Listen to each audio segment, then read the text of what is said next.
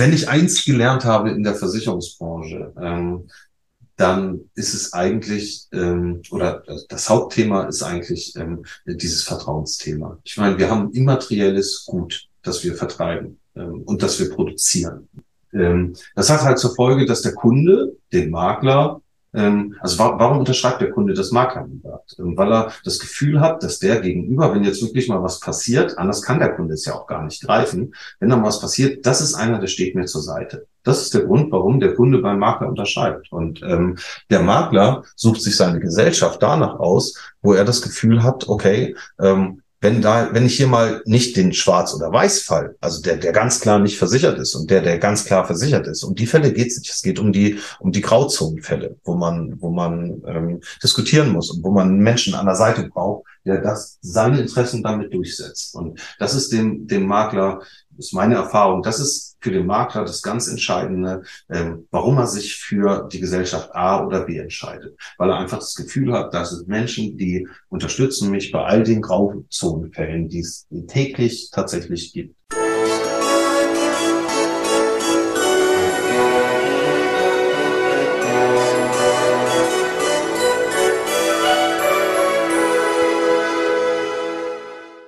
Hallo und herzlich willkommen. Mein Name ist Marco Peterso und ich begrüße Sie zu einer neuen Folge des Königsmacher Podcasts. In dem Podcast der Versicherungsbranche mit den Besten von heute für die Besten von morgen. Heute wird es wahrlich königlich, würde ich sagen. Denn mein heutiger Gast ist nicht nur ein Königsmacher, sondern arbeitet auch wortwörtlich für einen König. Und zwar für König Assekuradeur. Dort weiß man, dass richtig Versichern eine Königsdisziplin ist und das schon seit 150 Jahren.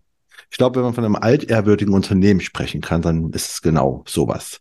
Und in diesem altehrwürdigen Unternehmen hat er nicht nur seine Ausbildung gemacht, sondern ist dann in die Welt, in die Versicherungswelt hinausgezogen, würde ich mal sagen, und kehrte dann als Geschäftsführer jetzt zurück.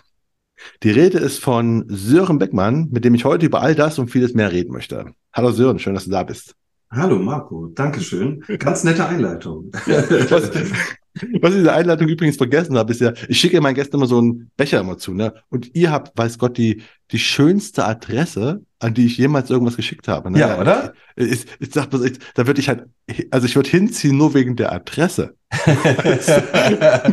das, das kann ich nachvollziehen. Ich würde es auch nicht wegen des Gebäudes machen. Das ist ein 60er Jahre Waschbetonbau tatsächlich. Aber die Adresse ist einfach wunderbar. In der Herrlichkeit 6 sitzen wir. Völlig richtig. Warum heißt das Herrlichkeit? Ist da, ist da irgendwas Herrliches mal passiert oder wie ist naja, die Begründung? Also tatsächlich, ähm, sehr gute Frage ähm, und ich kann sie gar nicht so genau beantworten. Hier ist tatsächlich die Versicherungsbörse in Bremen ähm, gebaut worden, nachdem sie am Börsenhof, wo sie ursprünglich mal war, traditionell ähm, der Bürgerschaft ähm, weichen musste. Das heißt, die Bremer Bürgerschaft hat die ähm, Räumlichkeiten der Versicherungsbörse an sich genommen und dann wurde dieses Baugrundstück in der Herrlichkeit ähm, zur Verfügung gestellt und ähm, dann kam der Umzug. Warum die Straße tatsächlich Herrlichkeit heißt, ähm, darauf habe ich mich tatsächlich auch noch nie vorbereitet. Auf die Geschichte der Versicherungsbörse allerdings schon öfter, weil ähm, die musste ich schon öfter bringen. Warum Bremen denn und was ist das für eine Versicherungsbörse und, und was hat das auf sich? Also insofern, wir sitzen in der Versicherungsbörse in Bremen und ähm, warum die Straße Herrlichkeit heißt, heißt gute Frage, werde ich nochmal nachrecherchieren.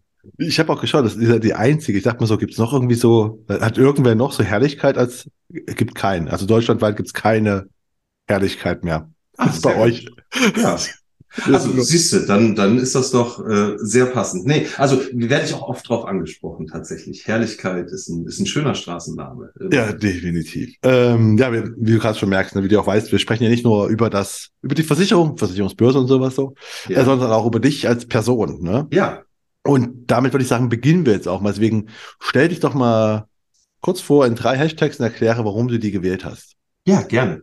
Also, ähm, ich habe als Hashtag, du hast mir zur, zur Vorbereitung ähm, auf diese Frage zumindest auch, auch ähm, schon mal, schon mal, oder hast sie avisiert, ähm, habe ich mich vorbe vorbereitet. Und der erste Hashtag, ähm, den ich, wie ich mich selber beschreiben würde, wäre, verstehe dein Gegenüber ähm, weil ich das extremst wichtig finde, ähm, habe mich in meinem Leben viel mit Typologien beschäftigt von Menschen und ähm, insofern ist das etwas, das ich für extremst wichtig halte, ähm, sein Gegenüber zu verstehen. Ähm, denn nur dann ähm, wenn du ihn verstehst und auch, auch seine Interessenslage verstehst, ähm, kann man auch auf einen, auf einen Menschen eingehen. Also insofern, das ist, ist der erste Hashtag, verstehe dein Gegenüber. Hat dir das mal, kannst du, hat dir denn auch die Typologien? Wir reden, es gibt doch so, es gibt verschiedene Typologien. Ne? Ich kann das Ja. mit den, glaube ich, blaue, gelbe, Richtig, rote. die Farbenlehre zum Beispiel, das ist natürlich die, die, die, also diese Disk-Analysen, ähm, das, das ist die Grundlage. Ähm, aber tatsächlich, wenn man sich, wenn man sich da noch weiter mit beschäftigt oder das auch weiter ausbaut und vor allem, wenn man es lebt, ähm, dann ähm, äh, ja, lernt man den Gegenüber auch besser kennen. Und ähm, Aha. das ist gerade in, in, in, in unserer Branche, glaube ich, eins der wichtigsten ähm, Themen, um, um auch gut voranzukommen, ähm, eine gewisse Empathie zu haben und ähm, den, den Menschen gegenüber auch verstehen. Und damit meine ich nicht nur, wie tickt er, sondern auch, was sind seine Interessen. Ähm, das ist halt das, was ich meine mit ähm, bisschen weitergehend noch als nur die reine Farbenlehre nach der Typologie. Okay, dann äh, schon mal für, für alle, die hier zuhören, ne? Man kann so, solche Kurse sind echt gut, sol, solche äh, äh, doch Kurse, ne? Kann man Ja, sagen. ge- gibt's absolut Die kann man gibt's Trainer für, empfehlen. gibt's Coaches für. Ähm, ich habe es schon öfter gemacht, tatsächlich. Also, Gut. Kann ich wirklich nur empfehlen. Ähm, zweiter Hashtag, ähm, lebe, was du tust. Ähm, ich habe gemerkt, ähm, dass gerade, also mag in anderen Branchen vielleicht auch so sein, aber gerade in unserer Branche, ähm, oder zumindest in meinem Leben war es so, dass ich ähm, äh, weil ich auch viel rumgekommen bin, ähm, sprechen wir bestimmt später nochmal drum, was ich, wo ich war und was ich gemacht habe. Ähm, die Erfahrung, die ich da mitgenommen habe, ist, dass ähm, die, das Netzwerk, das ich dadurch aufgebaut habe, extremst wichtig war. Und ähm, wenn man ein großes Netzwerk hat, dann kostet das natürlich auch Zeit, dieses zu pflegen. Ähm, und insofern ist nicht, ähm, äh, für mich zumindest, gibt's, verschwimmen die Grenzen zwischen, ähm, ah, das ist jetzt beruflich, das ist jetzt rein privat. Ähm, da da gibt es einen total, also da gibt es einen fließenden Übergang, ehrlich gesagt, mittlerweile. Und insofern ist eigentlich mein, mein ganzer Alltag davon ähm, bestimmt, ähm, äh, das, was ich tue, auch einfach zu leben. Ähm, und ähm, keine Abgrenzung tatsächlich ähm, vorzunehmen. Insofern Ah. lebe, was du tust. Ähm, Okay. weil das ganze Leben eigentlich ähm, dadurch durch Netzwerk und auch Versicherungsthemen und im, der Freundeskreis ist auch dann bundesweit verteilt natürlich, aber ähm, auch viele aus der Branche und mit denen treffe ich mich auch so. Und dann gibt's natürlich das Versicherungsthema auch ähm, abends beim Bierchen. Klar, ne? Aber wenn man sich da in der Branche befindet, das vollkommen. Ja, Äh, ja. Ja. Genau, das war der zweite und ähm, der dritte, ähm, der ist jetzt vielleicht ein bisschen simpel oder ein bisschen plakativ, aber der Allrounder, ähm, hätte ich jetzt in der, in der Beschreibung gesagt, ähm, weil ich eigentlich aus der Versicherungstechnik komme, auch lange Zeit überlegt habe, ob ich was ähm, in, in der Lehre mache, ähm, also ähm, im Versicherungsbereich. Also das habe ich gerade ähm, nachdem ich in der Schadenabteilung lange war und dann das Studium noch oben drauf gepackt habe, Versicherungswesen in Köln, ähm, war ich wirklich sehr in der, in der, in der Theorie quasi. Bin dann aber in den Vertrieb gegangen, der mich total angezündet hat. Ähm, und insofern eine, eine breite Basis, aber dann auch ähm, in, dem, in den vertrieblichen Themen und ähm, wie gesagt auch Typologien und, und diese ganzen Themen. Und insofern, ich glaube, der Allrounder, wenn ich mich selber beschreiben müsste, ähm, ich bin jetzt nirgendwo total ähm, nachhaltig spezialisiert. Es gab mal eine Phase, da konnte ich echt die aktuellen Rechtsprechungen alle sagen, aber das habe ich natürlich irgendwie ob der Zeit auch, ähm, die für andere Sachen draufgehen, ähm, verloren. Aber insofern würde ich mich trotzdem noch als der Allrounder ähm, äh, bezeichnen. Ah, Das ist spannend, da kommen wir später echt zu, weil nämlich, dass du halt, ich wusste nicht, dass du vorher quasi, dass du der Theoret äh, Theoretiker warst Ja. und dann erst in den Vertrieb gekommen bist. Ja. Das ist aber schon mal sehr interessant, ne? Ja, Also ja, häufig, absolut. häufig denkt man immer, es sind zwei verschiedene Welten, weißt du, so, ja, es kommt wieder Ja. Theoretiker, weißt du. Ja, gab ja auch den Spruch mal, ähm, wie hieß es, zu viel, zu viel Wissen hindert am, am, am Vertrieb oder sowas, ne? Ich weiß nicht, Ja. ob du den Spruch schon mal gehört hast. Ähm, halte ich nicht so viel von, aber ähm, ist eine andere, an, Ja, das andere Philosophie wahrscheinlich. Ja, das ist das, das, was halt so, war das denn neulich, wo ich genau, ach ja, mit, mit, mit äh, Bastian Bäume, der sagte, ja, ähm, ich mache das nicht so, wie die Vertriebstrainer in den 90ern gesagt haben. Die haben immer gesagt so, äh, du solltest deine Kunden nicht ausbilden, du sollst verkaufen. Ja, genau, genau, genau. Er so, das ist so ein typischer 90er Jahre Vertriebscoach. Ja, absolut. Ne? Absolut. Und da passt der mich auch rein. Das ist auch, glaube ich, aus der Zeit, aus den 90ern so. Ähm, äh, zu viel Wissen hindert am, am Verkauf oder so. Das war, war, war ja. glaube ich, der Spruch mal, den ich mal gehört habe, wo ich gedacht habe, ein Schwachsinn, aber gut. es kommt, glaube ich, immer drauf an. Man kann, ich, ich, ich verstehe, was die meinen. Manchmal kannst du ja. wirklich Sachen zerreden. Ne? Also das kannst du wirklich so, dann tust du dem Kunden noch was, der, obwohl, obwohl er schon beim Hallo gekauft hat, weißt du? Ne? Ja, genau. Richtig. Aber richtig. das kann man halt nicht für immer, für alles absetzen. Äh, absolut, einsetzen. absolut, absolut. Also, äh, wobei ich das auch schon erlebt habe. Ähm, war eine Zeit lang, ein paar Jahre in Stuttgart Generalagentenbetreuer und da habe ich einen Generalagenten auch gehabt.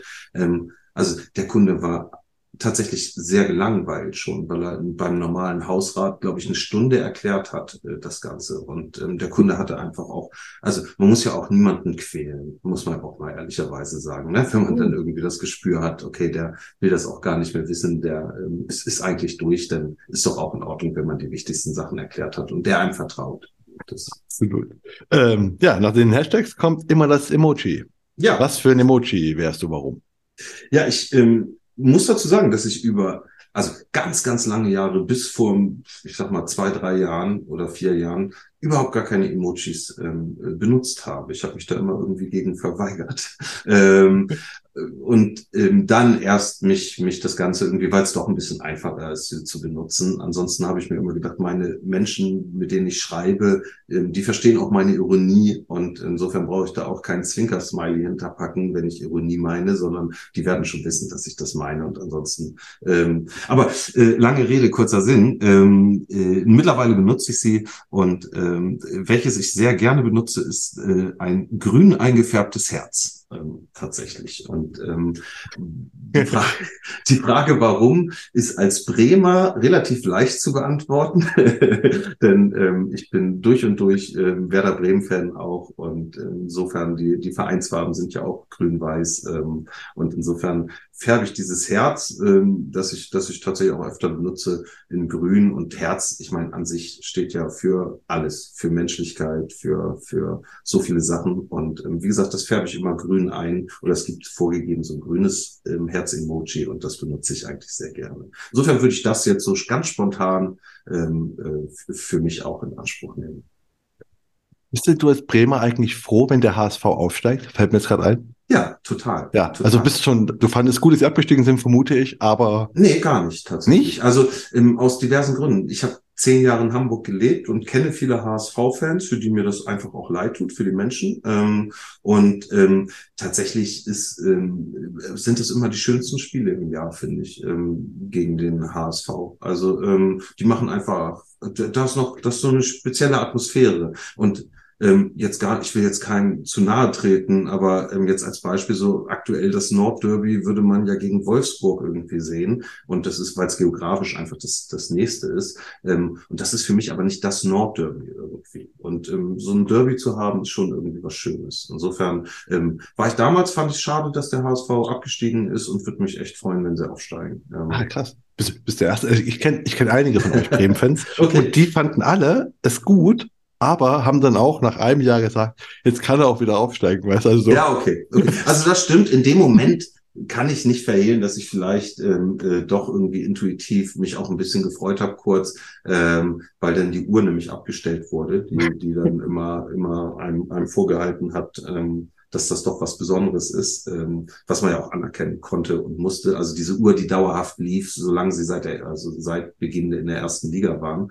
Und ähm, Genau. Nee, aber ja. vom Prinzip her, also wirklich spätestens am nächsten Tag fand ich es eigentlich schade, ähm, muss ich ehrlich sagen, weil ähm, da irgendwie, da fehlt was. Und ähm, das war letzte Saison übrigens was ganz Tolles, also die Derbys zu sehen. Ich war auch bei beiden, sowohl äh, in Hamburg als auch in Bremen im Stadion und habe es mir angeguckt. Ähm, also es war, das ist schon was Besonderes und das will ich auch gerne wieder haben. Also ich, ich drücke dem HSV tatsächlich die Daumen. Ähm, kann ich gerne so öffentlich sagen. Können wir das auch so aufnehmen? Das weiß jetzt die Welt. Also das wäre genau richtig, richtig. Jetzt ist es, jetzt ist es äh, festgehalten. ja, super. Gut, dann kommen wir jetzt mal noch zu so vier, vier Entweder-Oder-Fragen. Ja, gerne. Die du einfach so. Ähm, das erste ist singen oder tanzen? Singen, definitiv. Also ganz, weil? Ähm, Punkt Nummer eins es ist total befreiend. Es ist außerhalb einer Komfortzone und ich muss dazu sagen, ähm, ich habe es als Kind halt auch schon geliebt. Mein, mein Opa war Chorleiter und äh, da habe ich im Kinderchor auch schon gesungen. Ähm, das dann irgendwann natürlich, ähm, es ist dem Basketballsport ge, ähm, gewichen, äh, die Chortätigkeit. Aber ähm, ich habe meinen Lebtag gesungen. Ich habe eine Riesenaffinität auch zu Musik singen laut mit im Auto. Ich, ähm, ja, also definitiv äh, singen.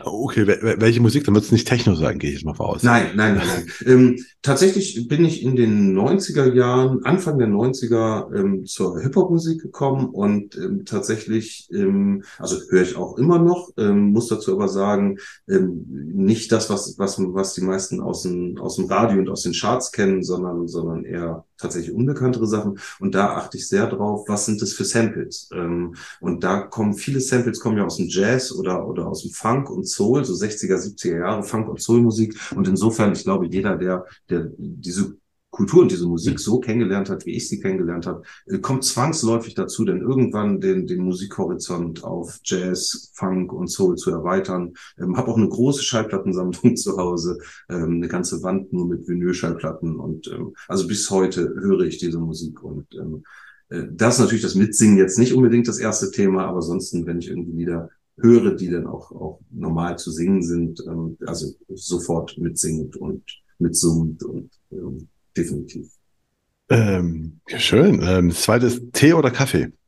Tee, ich trinke gar keinen Kaffee, tatsächlich. Ich habe äh, mit 16 mal einen Kaffee probiert und ähm, der hat mir mit 16 nicht geschmeckt, auch im Bewusstsein, dass ich, dass ich viele Geschmacksknospen erst später wirklich bilden und der mir heute wahrscheinlich auch ähm, äh, besser schmecken würde oder ich mich rantasten könnte, ähm, war ich in der Ausbildung in einem Büro von, von einem Kollegen, der hat am Tag drei Kannen Kaffee getrunken, dabei zwei Packen Zigaretten geraucht. Das war eigentlich seine Nahrung. Und im Sommer kam immer so eine braune Suppe irgendwie aus, dem, aus, der, aus, aus der Stirn raus. Und ich fand das irgendwie, ich gesagt habe, nee, ich fange gar nicht erst an damit. Also ich bin Teetrinker durch und durch.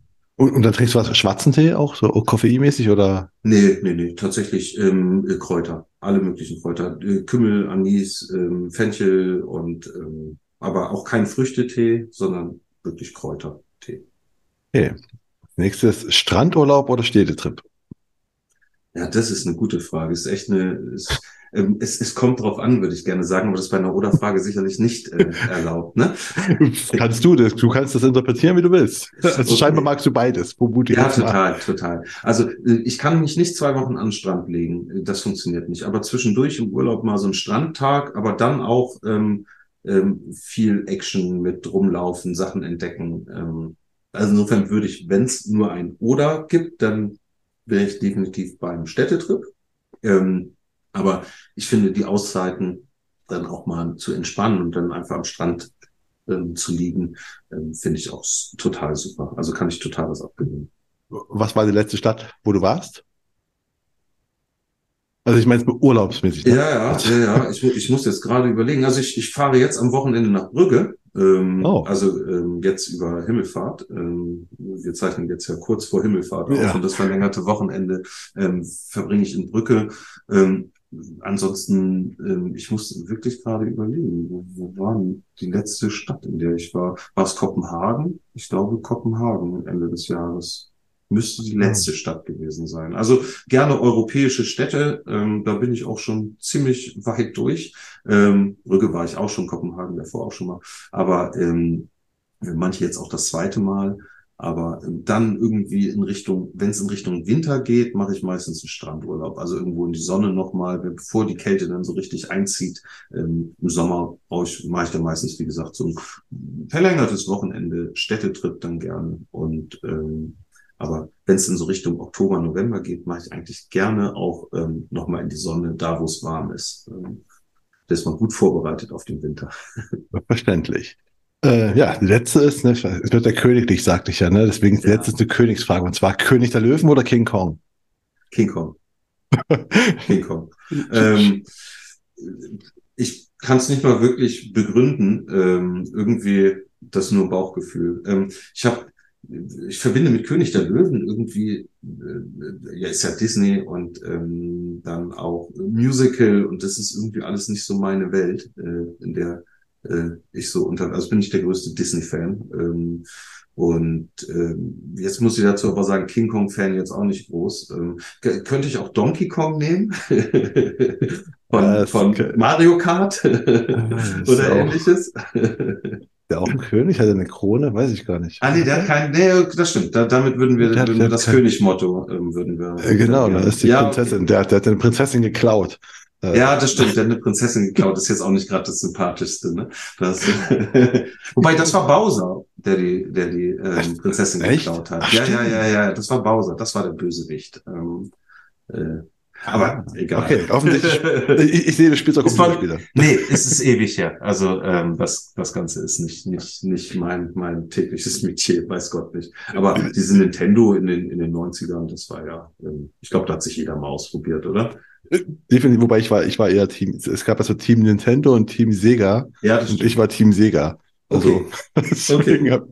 habe hab ich eher Sega also Sonic, gespielt. Sonic, Sonic, Sonic genau. Also, ja, okay. Genau, den, eher ihn haben wir gespielt. Ich ja, okay. äh, aber also, eh schon gerade 90er sind ne, und, und Kinder und sowas, so, was, was wollte denn der Sören früher werden? Ich vermute, es war nicht Versicherungsthema. Nee, es ist ähm, äh, auch wirklich eine gute Frage. Ähm, ich kann mich dran entsinnen, dass ähm, ich damals mal eine kurze Phase Dachdecker werden wollte. Im Endeffekt aber eigentlich alles. Ähm, kam einfach daraus, ich musste zu Hause sitzen, Hausaufgaben machen, habe aus dem Fenster geguckt und äh, äh, wenn ich aus meinem Elternhaus aus dem Fenster geguckt habe, das Grundstück daneben wurde in dem Moment bebaut und habe gedacht, oh, so schönes Wetter. Und die Dachdecker, die stehen da oben und sind die ganze Zeit draußen im Freien und ich muss hier drin sitzen und Hausaufgaben machen. Da kam denn der Impuls, Dachdecker zu werden. Aber ich habe ähm, diverse Impulse gehabt, was ich, was ich machen wollte. Es gab nicht den einen ein Berufswunsch, ähm, äh, in den ich irgendwie alles gesetzt habe, sondern ähm, ach, von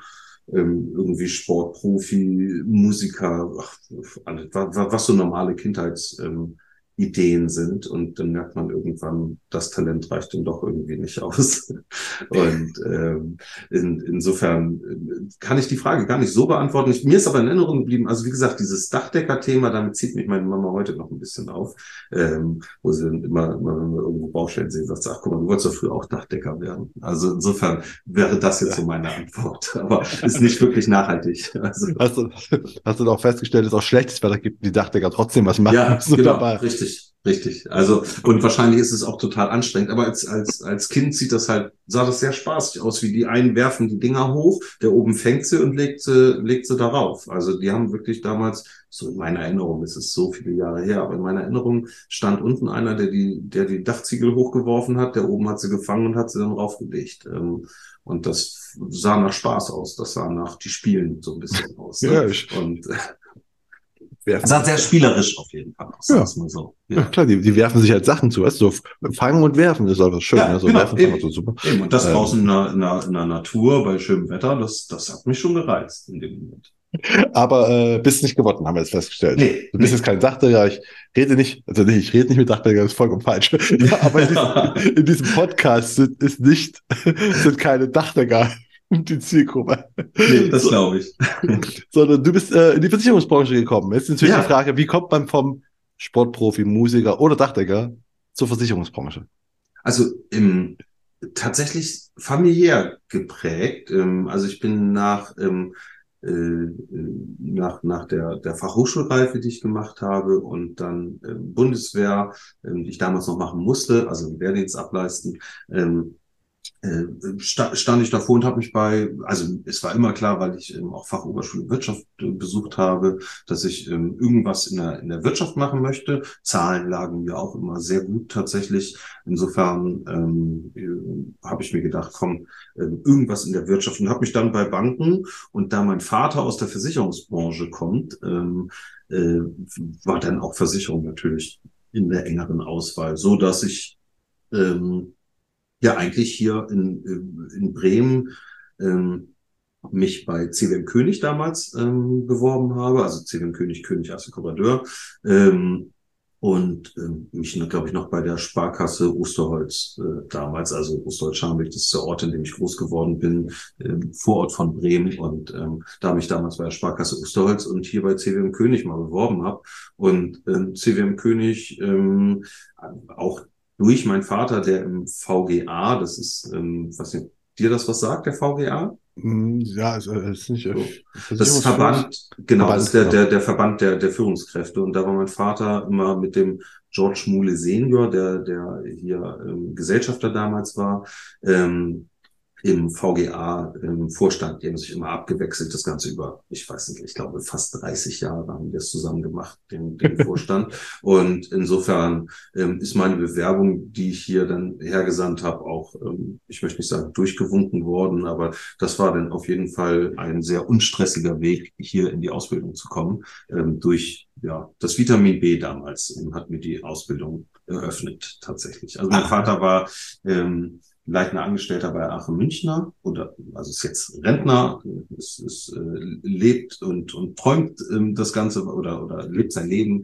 ähm, lebt seinen Traum mit Enkelkindern ähm, befassen und so weiter, ähm, aber ist im Ruhestand und der war aber 30 Jahre leitender Angestellter bei Aachen Münchner ähm, damals und genau. Und so war es so ein bisschen vorgeprägt. Das Ganze. Aber, aber warum dann nicht zu Aachen München? Also warum nicht zu einer Gesellschaft? Warum zu äh, König? Also ich wäre, ich wäre Papas Sohn gewesen bei Aachen Münchner und das ähm, wollte ich äh, hart verhindern. Also mein Vater hatte, hatte die Idee auch, ach komm, oder mach doch Aachen Münchner, das ist ja überhaupt gar kein Thema. Und ähm, er hatte mich aber auch vorgewarnt und meinte, es kann aber natürlich, ist, ist auch ein bisschen schwieriger dann. Also ähm, weiß nicht, ob dir dann die Wahrheit gesagt wird, ähm, weil sie immer irgendwie vielleicht im Hinterkopf haben, ach okay, ähm, das ist ja Erwin Beckmanns Sohn ähm, war. Und ähm, da ist es irgendwie besser, wenn einen keiner kennt, ähm, halte ich bis heute für besser tatsächlich ähm, an der Stelle, weil dann kriegt man auch als Azubi muss man die Wahrheit gesagt bekommen. Ähm, und insofern war das, glaube ich, auch ein kluger Weg, dort nicht irgendwie die Fußstapfen des Papas zu suchen, sondern schon dann auch den eigenen Weg. Es ist halt dieselbe Branche, aber eigentlich halt ein eigener Weg. Ähm, aber ist das, ich habe ja gesagt, ne, das ist ein altehrwürdiges Haus, dass man es für die ja. Geschichte sieht. Hast du das Gefühl gehabt als, als, als äh, Azubi oder war das für dich einfach nur so ein, also ich, ich weiß nicht, welchen, welchen Status hat denn äh, CWM König war es, ne? In, in, genau, in, CWM König. Ähm, also ähm, es ist, war mir damals nicht bewusst, wie, wie, wie, ähm, äh, welche lange Tradition dieses Haus hat. Ähm, muss ich ganz ehrlich sagen, das, das ähm, kam halt eher über, über Beziehung. Ich habe mich dann nach erst, ähm, also nachdem ich die, die Zusage hatte, ähm, mich dann auch ein bisschen natürlich ein bisschen mehr auch mit dem Haus beschäftigt. Und ähm, erstmal war wichtig, da auch was zu haben. Ähm, und habe mich, wie gesagt, damals dann erst später auch mit der, mit der Geschichte ähm, des Hauses CWM König ähm, äh, befasst. Ähm, kann ja nochmal zwei, drei Sätze, wobei es hier kein, kein, kein Werbeblock für die Firma König ähm, sein soll, aber nur mal kurz zwei, drei Sätze ähm, dazu sagen. Ähm, wir haben, ähm, also das Haus CDM König hat ähm, eigentlich mal angefangen im Tabakhandel ähm, also typisch hanseatisch eigentlich ähm, und äh, hat dann aber auch die, die ähm, Transporte versichert ähm, mit einer eigenen Abteilung. Und die Abteilung wurde dann immer größer und hat dann auch für, für dritte ähm, Händler ähm, die, die Deckung übernommen. Und ähm, irgendwann ist dann, ähm, und zwar nach gar nicht allzu langer Zeit, ist dann der ähm, äh, Übergang gekommen, dass sie eigentlich nur noch über den über die Vermittlung von von von Deckung quasi sprechen möchte und ja und so kam es eigentlich, dass die Firma Zählen König, die dieses Jahr auch 150-jähriges Jubiläum hat, also gut recherchiert, ähm, äh, schon schon viele viele ähm, Jahre ähm, einfach nur noch Versicherung macht. Also ähm, der erste Agenturvertrag ist, äh, glaube ich, tatsächlich fast 145 Jahre alt und der, ähm, der, den wir am meisten bedienen, hat jetzt 123 Jahre ähm, auf dem Buckel, dieser Agenturvertrag. Und ähm, ja, wir übernehmen die komplette Wertschöpfungskette ähm, für die Versicherer quasi hier, machen aber keine eigenen Produkte. Also anders als andere Assekurateure, die ja ähm, in unserem Fall dann eine Königpolice hätten. Ähm, das tun wir im Transport schon, aber ansonsten so aus in den restlichen Sparten machen wir es nicht. Bedienen wir in den Systemen der Versicherer die ähm, äh, äh, deren Produkte auch. Das heißt, für unsere Makler, das sind unsere Kunden, ähm, machen wir vom Underwriting über Inkasso, über Schadensachbearbeitung hier ähm, alles aus einer Hand. Also die ähm, sprechen nicht mit den Gesellschaften, sondern mit uns und kriegen dann halt ähm, das Angebot. Und aber, aber deine Ausbildung war doch, du hast eine ganz normale Versicherungskaufmann-Ausbildung Genau, gemacht, ne? richtig. War, Das war das schon, aber warst du da schon, nee, du warst bei, äh, C, ist CWM König das gleiche wie Assecura, äh, König Assecuradeur? Nee. Ja, das ist Ja, nur, doch, doch, doch, ist es. Ah, Also die Firma heißt auch CWM König, ähm, äh, ist aber ein bisschen, ja, also vor, vor, vor zwei Jahren haben wir dem Ganzen ein neues Logo gegeben und eine neue Wortmarke. Ähm, ist also nach außen einfach nur die Wortmarke König Assekurateur. Die Firma heißt aber CWM König GmbH. Also im Handelsregister findest du keine Firma König Assekurateur, sondern die Firma CWM König. Das ist Ah, der okay. offizielle Name. Aber es Okay. gibt halt die Wortmarke, die geht ein bisschen flüssiger. Ähm, äh, König Assekurateur, ähm, haben wir zumindest so empfunden. Ja, äh, doch, definitiv. Aber wenn ich sage, bei deiner Ausbildung, dann hast du echt, äh, dann machst du halt eine klassische Versicherungskaufmann-Ausbildung Ja, richtig. und äh, bist ja aber gar nicht in so einem klassischen Versicherungsunternehmen im Prinzip, oder? Genau. Also ähm, es ist, äh, war damals auch so, dass die Firma CWM König auch vermittelt hat und dann aber auch Vertreter des, des Versicherers war. Ähm, äh, und aber auch, wie gesagt, auch Kundenkontakte hatte durch die Verwurzelung in der, in der Hansestadt Bremen und, und Umgebung, ähm, gab es natürlich auch ein paar Direktkunden. Das wurde vor etlichen Jahren schon komplett aufgebrochen. Ähm, da wurde dann noch ein, Maklerhaus ähm, dazugeholt oder zwei Maklerhäuser und dann ein separater Makler gegründet, der jetzt quasi die Schwesterfirma von König Assekurateur ist. Ähm, der Makler heißt Artermann König und Padenstedt. Und ähm, genau, ich verantworte CWM König und äh, meine beiden Gesellschafter sind bei dem Makler unterwegs, Artermann König und Padenstedt. Und dann hast du aber in deiner Ausbildung gab's noch Ja, in der Ausbildungszeit gab es auch noch Endkundenkontakt quasi. Ähm, und aber es war wirklich, also im Endeffekt können wir hier auch auch für eine Ausbildung alles darstellen oder haben wir damals schon, das machen wir heute auch, alles, was ein normaler Versicherer ähm, quasi darstellt. Das heißt, wir haben Vertrieb mit Orgaleitern und also Maklerbetreuern und wir haben auch Generalagenten mit, also einen Generalagentenbetreuer, ähm, also HGB 84er quasi. Ähm, wir haben eine Schadenabteilung, wir haben eine Privatabteilung, eine Gewerbeabteilung, eine Kfz-Abteilung, eine Transportabteilung ähm, und als äh, Auszubildender ähm, durchläufst du alle Abteilungen, auch genauso Finanzen und Inkasso. Ähm, also insofern im Endeffekt ähm, durchläufst du auch eine IT-Abteilung jetzt mittlerweile, die gab es damals nicht, aber ähm, äh, da, da war das IT-Thema noch ein bisschen, Ende der 90er war das war das noch nicht so wild. Ähm, und äh, nee, insofern ähm, durchläuft, durchlaufen unsere Auszubildenden, wir haben drei Stück jedes, jeden Jahrgang, ähm, durchlaufen die alle Abteilungen auch. Okay. Ja, ich dachte mir so, ob du in deiner Ausbildung vielleicht irgendwie dich quasi in der Berufsschule so quasi fehl am Platz fühlst, weil einfach über andere Sachen geredet wird, die einfach für dich, also wie, wie, wie war deine Ausbildung für dich? Frag mal lieber so rum. War die für dich, äh, also Total lehrreich. Ja, Ja. total, total. Ähm, bin großer ähm, Fan tatsächlich damals auch äh, geworden, ähm, weil, also muss ich dazu sagen, in der Schadenabteilung vor allem, ähm, weil äh, Bedingungsauslegung und die Juristerei, die hat mich dann irgendwie echt gecatcht an der Stelle. Und ähm, ich war ja, ein gutes Jahr in der Schadenabteilung in der Ausbildung, ähm, weil mir das einfach auch am meisten Spaß gemacht hat zu, zu dem Zeitpunkt. Ähm, und habe da einfach echt die Basis gelegt. Und ähm, das, ähm, das war tatsächlich sehr, sehr, sehr, sehr angenehm. Es ist einfach in wirklich guter Erinnerung, die, die, die Ausbildung. Und tatsächlich, wenn man sich jetzt überlegt, ähm, dass zumindest hier in Bremen ist es auch so, ähm, dass, dass viele Auszubildende in, in äh, kleinen Agenturen ähm, le lernen. Ähm, ich weiß nicht, so eine Fünf-Mann-Agentur oder, oder Fünf-Personen-Agentur, besser gesagt. Ähm, dann da gibt's keine eigene Schadenabteilung. Da, da lernt man nicht, wie man Schäden reguliert. Ähm, also wenn man eine reine Vertriebsausbildung macht, ähm, die ja große Vorteile hat, ähm, weil na, dann lernt man früh schon den Kunden kennen und, und weiß da, worum es geht. Ähm, für mich persönlich, einfach wie ich persönlich gestrickt bin, war es halt total wichtig, dass ich erstmal so die Basis lerne, um auch vielleicht ein bisschen die Nervosität vom Kunden zu verlieren. Ne? Ähm, wenn man dann nicht ähm, auf, auf viele Sachen fundiert antworten kann und, und ein gewisses Wissen mit sich bringt, ähm, finde ich persönlich das halt angenehmer, dann auch mit Menschen drüber zu sprechen. Wir haben ja vorhin schon gehört, du hast äh, die, die, den Vertrieb erst später für dich entdeckt. Hast du in deiner Ja. Ausbildung deinen Kundenkontakt gehabt im Sinne vom Vertrieb? Kannst du dich Ja, daran ein, ja wir waren, ein- zwei Wochen war ich in, in, in der Geschäftsstelle in Bremen Nord. Ähm, äh, bei, bei Uli Siefert hieß er, ähm, oder heißt er immer noch, lebt noch. Ähm, Und da, da, da war ein totales Aha-Moment tatsächlich für mich da. Ähm, wir waren bei einer Kundin, ein, die hatte nur eine Privathaftpflicht, glaube ich, war auch ein übertragender Bestand. Also er kannte diese Kundin gar nicht. Und dann ähm, ist, sind wir hingefahren, ich in meinem, in meinem zu großen Anzug damals und ähm, äh, saß beim Kunden ganz, ich ganz nervös, ne? Erst erst mal, dass ich beim Kunden zu Hause irgendwie sitze, ähm, saßen am Küchentisch und ähm, die Kundin ähm, ja, also es ging darum, wo denn ihre Hausrat hat und ob man da irgendwie noch, noch mal vergleichen könnte und so weiter. Und das, das hat dann auch funktioniert, ähm, äh, dass, dass er da vergleichen konnte. Ähm, und konnte auch, ähm, gab es ja Tarifbücher, konnte ihr auch gleich quasi eine, eine, eine Prämie aufgeben.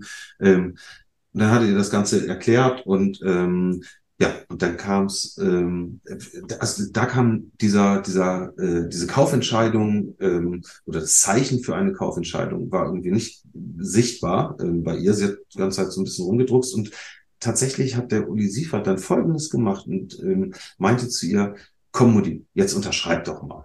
Und ich habe gedacht, das war eine ältere Dame und ich habe gedacht, oh, jetzt fliegen wir hochkant raus. Und aber das war das, was sie brauchte. Äh, tatsächlich. Und dann habe ich danach mit ihm gesprochen. Dann meinte er zu mir, ähm, du, ähm, ich habe ihr das ja inhaltlich alles erklärt, aber ähm, sie, sie hat ja so eine ganze Zeit rumgedruckt und konnte sich nicht so richtig entscheiden. Und ähm, sie hat, sie hat uns auch auf, auf Plattdeutsch ähm, kurz begrüßt, ist dann aber auf Hochdeutsch geswitcht, also in ihre Geschäftssprache. Und das hat er erkannt und hatte, meinte dann ähm, dieses, komm schon Mutti, jetzt aber unterschreiben. Das war so, das so ein, so ein, wenn man nicht aus Norddeutschland kommt, ist das vielleicht ein bisschen schwer zu verstehen, aber das ist dann so ein bisschen dieser, dieses, dieses freundschaftliche so ein bisschen. Das war und das hat sie gebraucht und das seitdem hat dann ist sie wieder auf Plattdeutsch geswitcht ähm, quasi mit ihrer Sprache und dann war sie auch sofort und ach ja und dann hat sie ganz anders irgendwie mit uns gesprochen. Also dieses, wo ich gedacht habe, hier fliegen wir gleich raus, er hat es erkannt ähm, tatsächlich und das ist natürlich ein unglaublich tolles Gespür und das ist auch der Grund, warum ich mit Typologien und,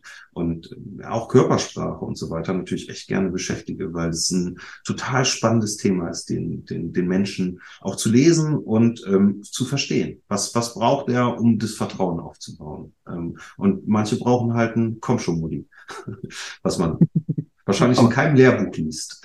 ich, ich, ich, vermute nicht.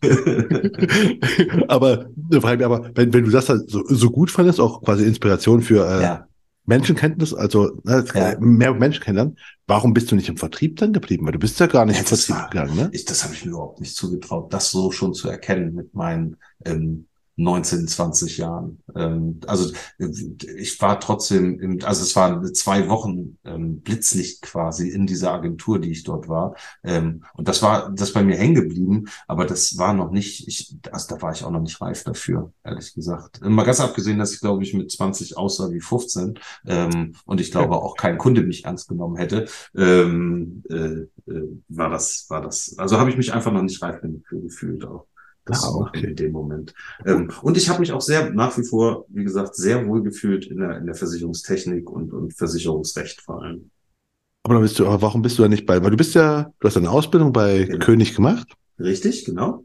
Und, und bist dann, ich, ja, ich bin noch ein Jahr da geblieben. Ich habe noch ein Jahr Schadenssachbearbeitung gemacht im Sonderreferat Kurzzeitkennzeichen. Hochspannendes Thema tatsächlich. Ähm, bei, bei äh, für, für Kurzzeitkennzeichen, ähm, also Kfz-Schäden mhm. quasi ähm, reguliert. Ähm, das habe ich noch ein Jahr gemacht, auch Absprache nicht, das habe ich gesagt, ein Jahr würde ich das noch machen. Ähm, wollen auch, um noch mal ein bisschen zu reifen, auch um ehrlich gesagt ein bisschen Geld zu verdienen, weil ein Umzug dann nach Köln ähm, der da schon klar war, aber das ist natürlich auch dann ähm, eine Wohnungseinrichtung. Ich habe zu dem Zeitpunkt meiner Ausbildung ja noch bei meinen Eltern gewohnt um sich dann auch mal ähm, eine Wohnung einzurichten. Das war mit dem Azubi-Gehalt ähm, ja, e-, eher schwer. Und da habe ich gesagt, komm, ein Jahr arbeiten, ein bisschen was ansparen, noch mal ein bisschen Reife gewinnen und, ähm, ähm, und dann gehst du den Schritt und, und äh, wechselst nach Köln zum Studium.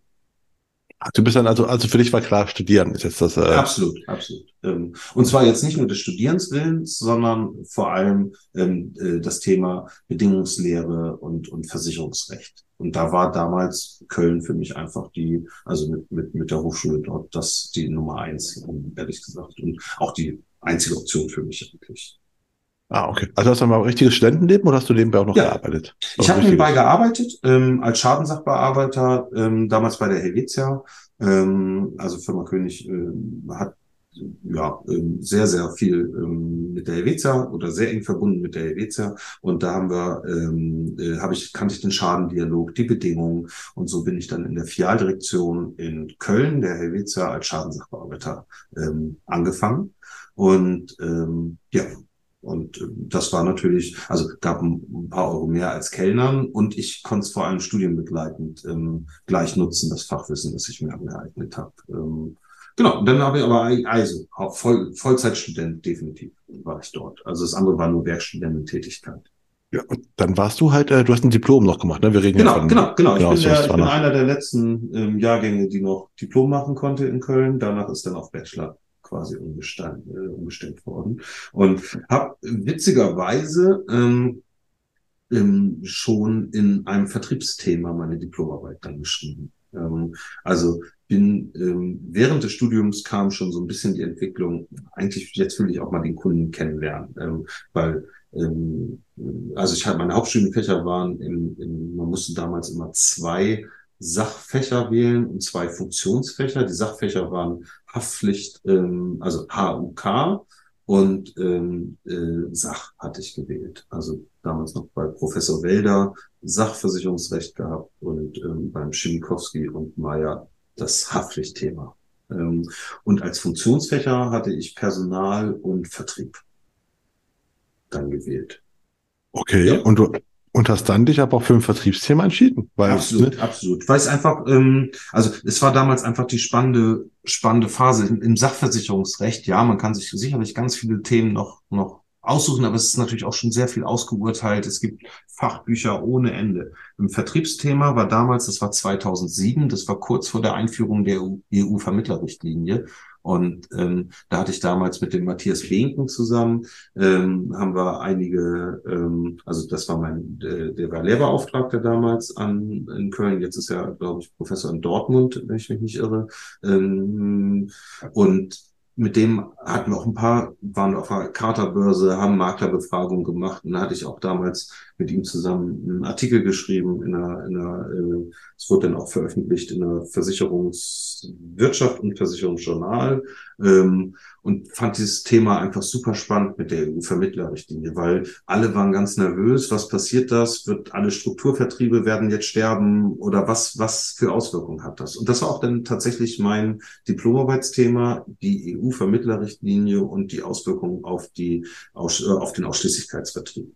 Und ähm, ganz viele Interviews geführt, was das wohl für Auswirkungen haben könnte, etc. Und ähm, insofern, weil ich das Thema einfach so spannend fand, ähm, habe ich mir dieses Thema dann gegriffen. Ähm, und nochmal im Sachversicherungsrecht und Haftpflichtrecht. Ich könnte jetzt hätte, hätte wahrscheinlich die hundertste Auslegung ähm, des Feuerbegriffs in der, in der Kaskoversicherung nehmen können, aber ähm, fand das andere dann doch irgendwie spannender. Und so bin ich dann auch ähm, ja also so, da, da, da war schon mal so ein bisschen die Überleitung in, in Vertrieb quasi, aber noch aus dem, aus dem wissenschaftlichen Aspekt.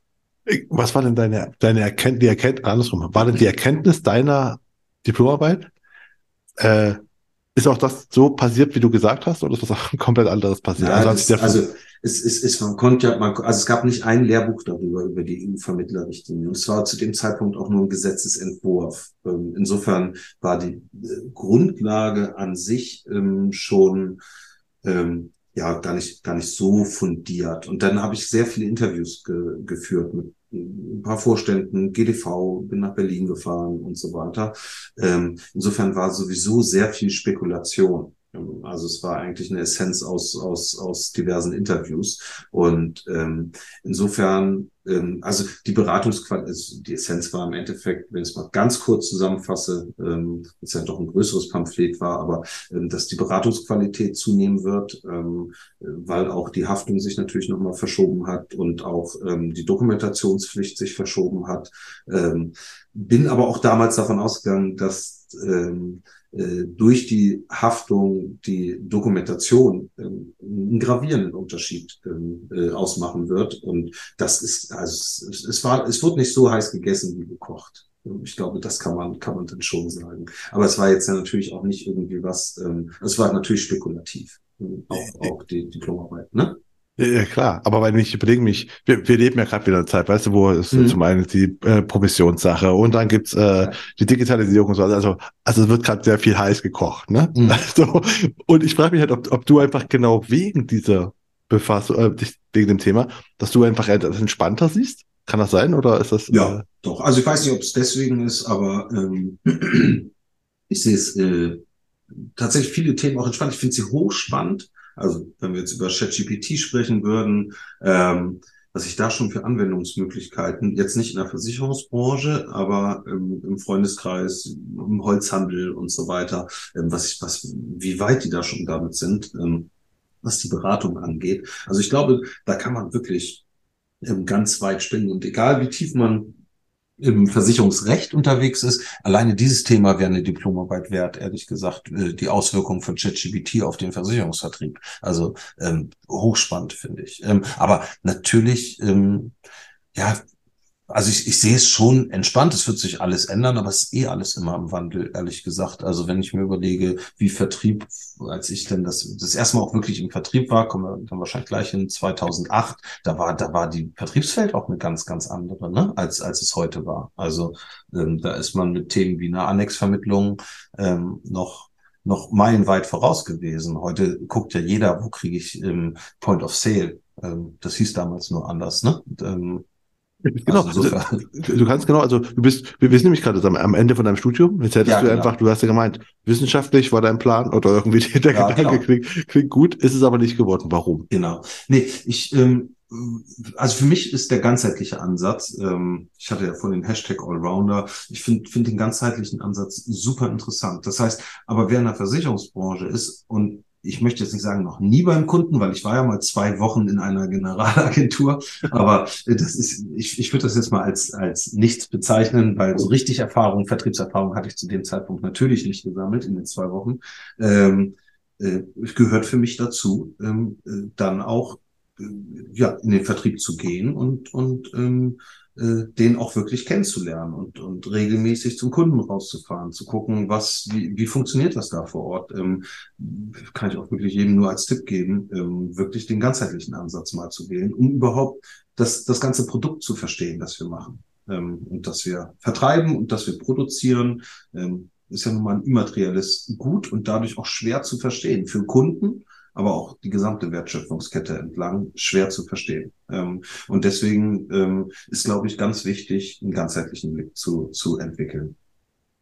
und das hat mich motiviert, ähm, äh, äh, auch in den Vertrieb zu gehen. Richtig. Genau, also du bist nämlich bei der Helvetia geblieben. Richtig, genau, genau. Aber das war ganz lustig eigentlich. Ich hatte ähm, meinen Werkstudentenvertrag ähm, oder meinen Werkstudentenvertrag, ähm, äh, glaube ich, da war es, war ich so jetzt muss ich kurz überlegen, ja knapp vier, viereinhalb Jahre da war. Der musste nochmal, weil Kolloquium noch abgewartet werden musste, Diplomarbeit war schon abgegeben, wollte ich den nochmal kurz verlängern. Und ähm, da hat mich der Personalchef aus Frankfurt, der jetzt ja angerufen, meinte, oh, das können wir eigentlich nicht machen, weil ähm, jetzt haben sie einen Anspruch auf einen unbefristeten Arbeitsvertrag, wenn ich den jetzt verlängere. Ne? Ähm, also zweimal verlängert, ähm, dann ist ja ein Anspruch auf unbefristeten Arbeitsvertrag. Da habe ich ähm, gesagt, das ist, ist nicht mehr lang, aber ich würde dann auch sowieso gerne in Vertrieb. Also wenn ich in der Schadenabteilung ähm, hätte bleiben wollen, wäre ich auch in Bremen geblieben. Dann hätte ich das ganze Studium gar nicht ähm, äh, äh, gemacht, weil ich habe ich mir das erklärt, dass ich den ganzheitlichen Ansatz gerne mal und ich den Vertrieb unbedingt kennenlernen möchte. Und er hat gesagt, gut, ich verlängere den,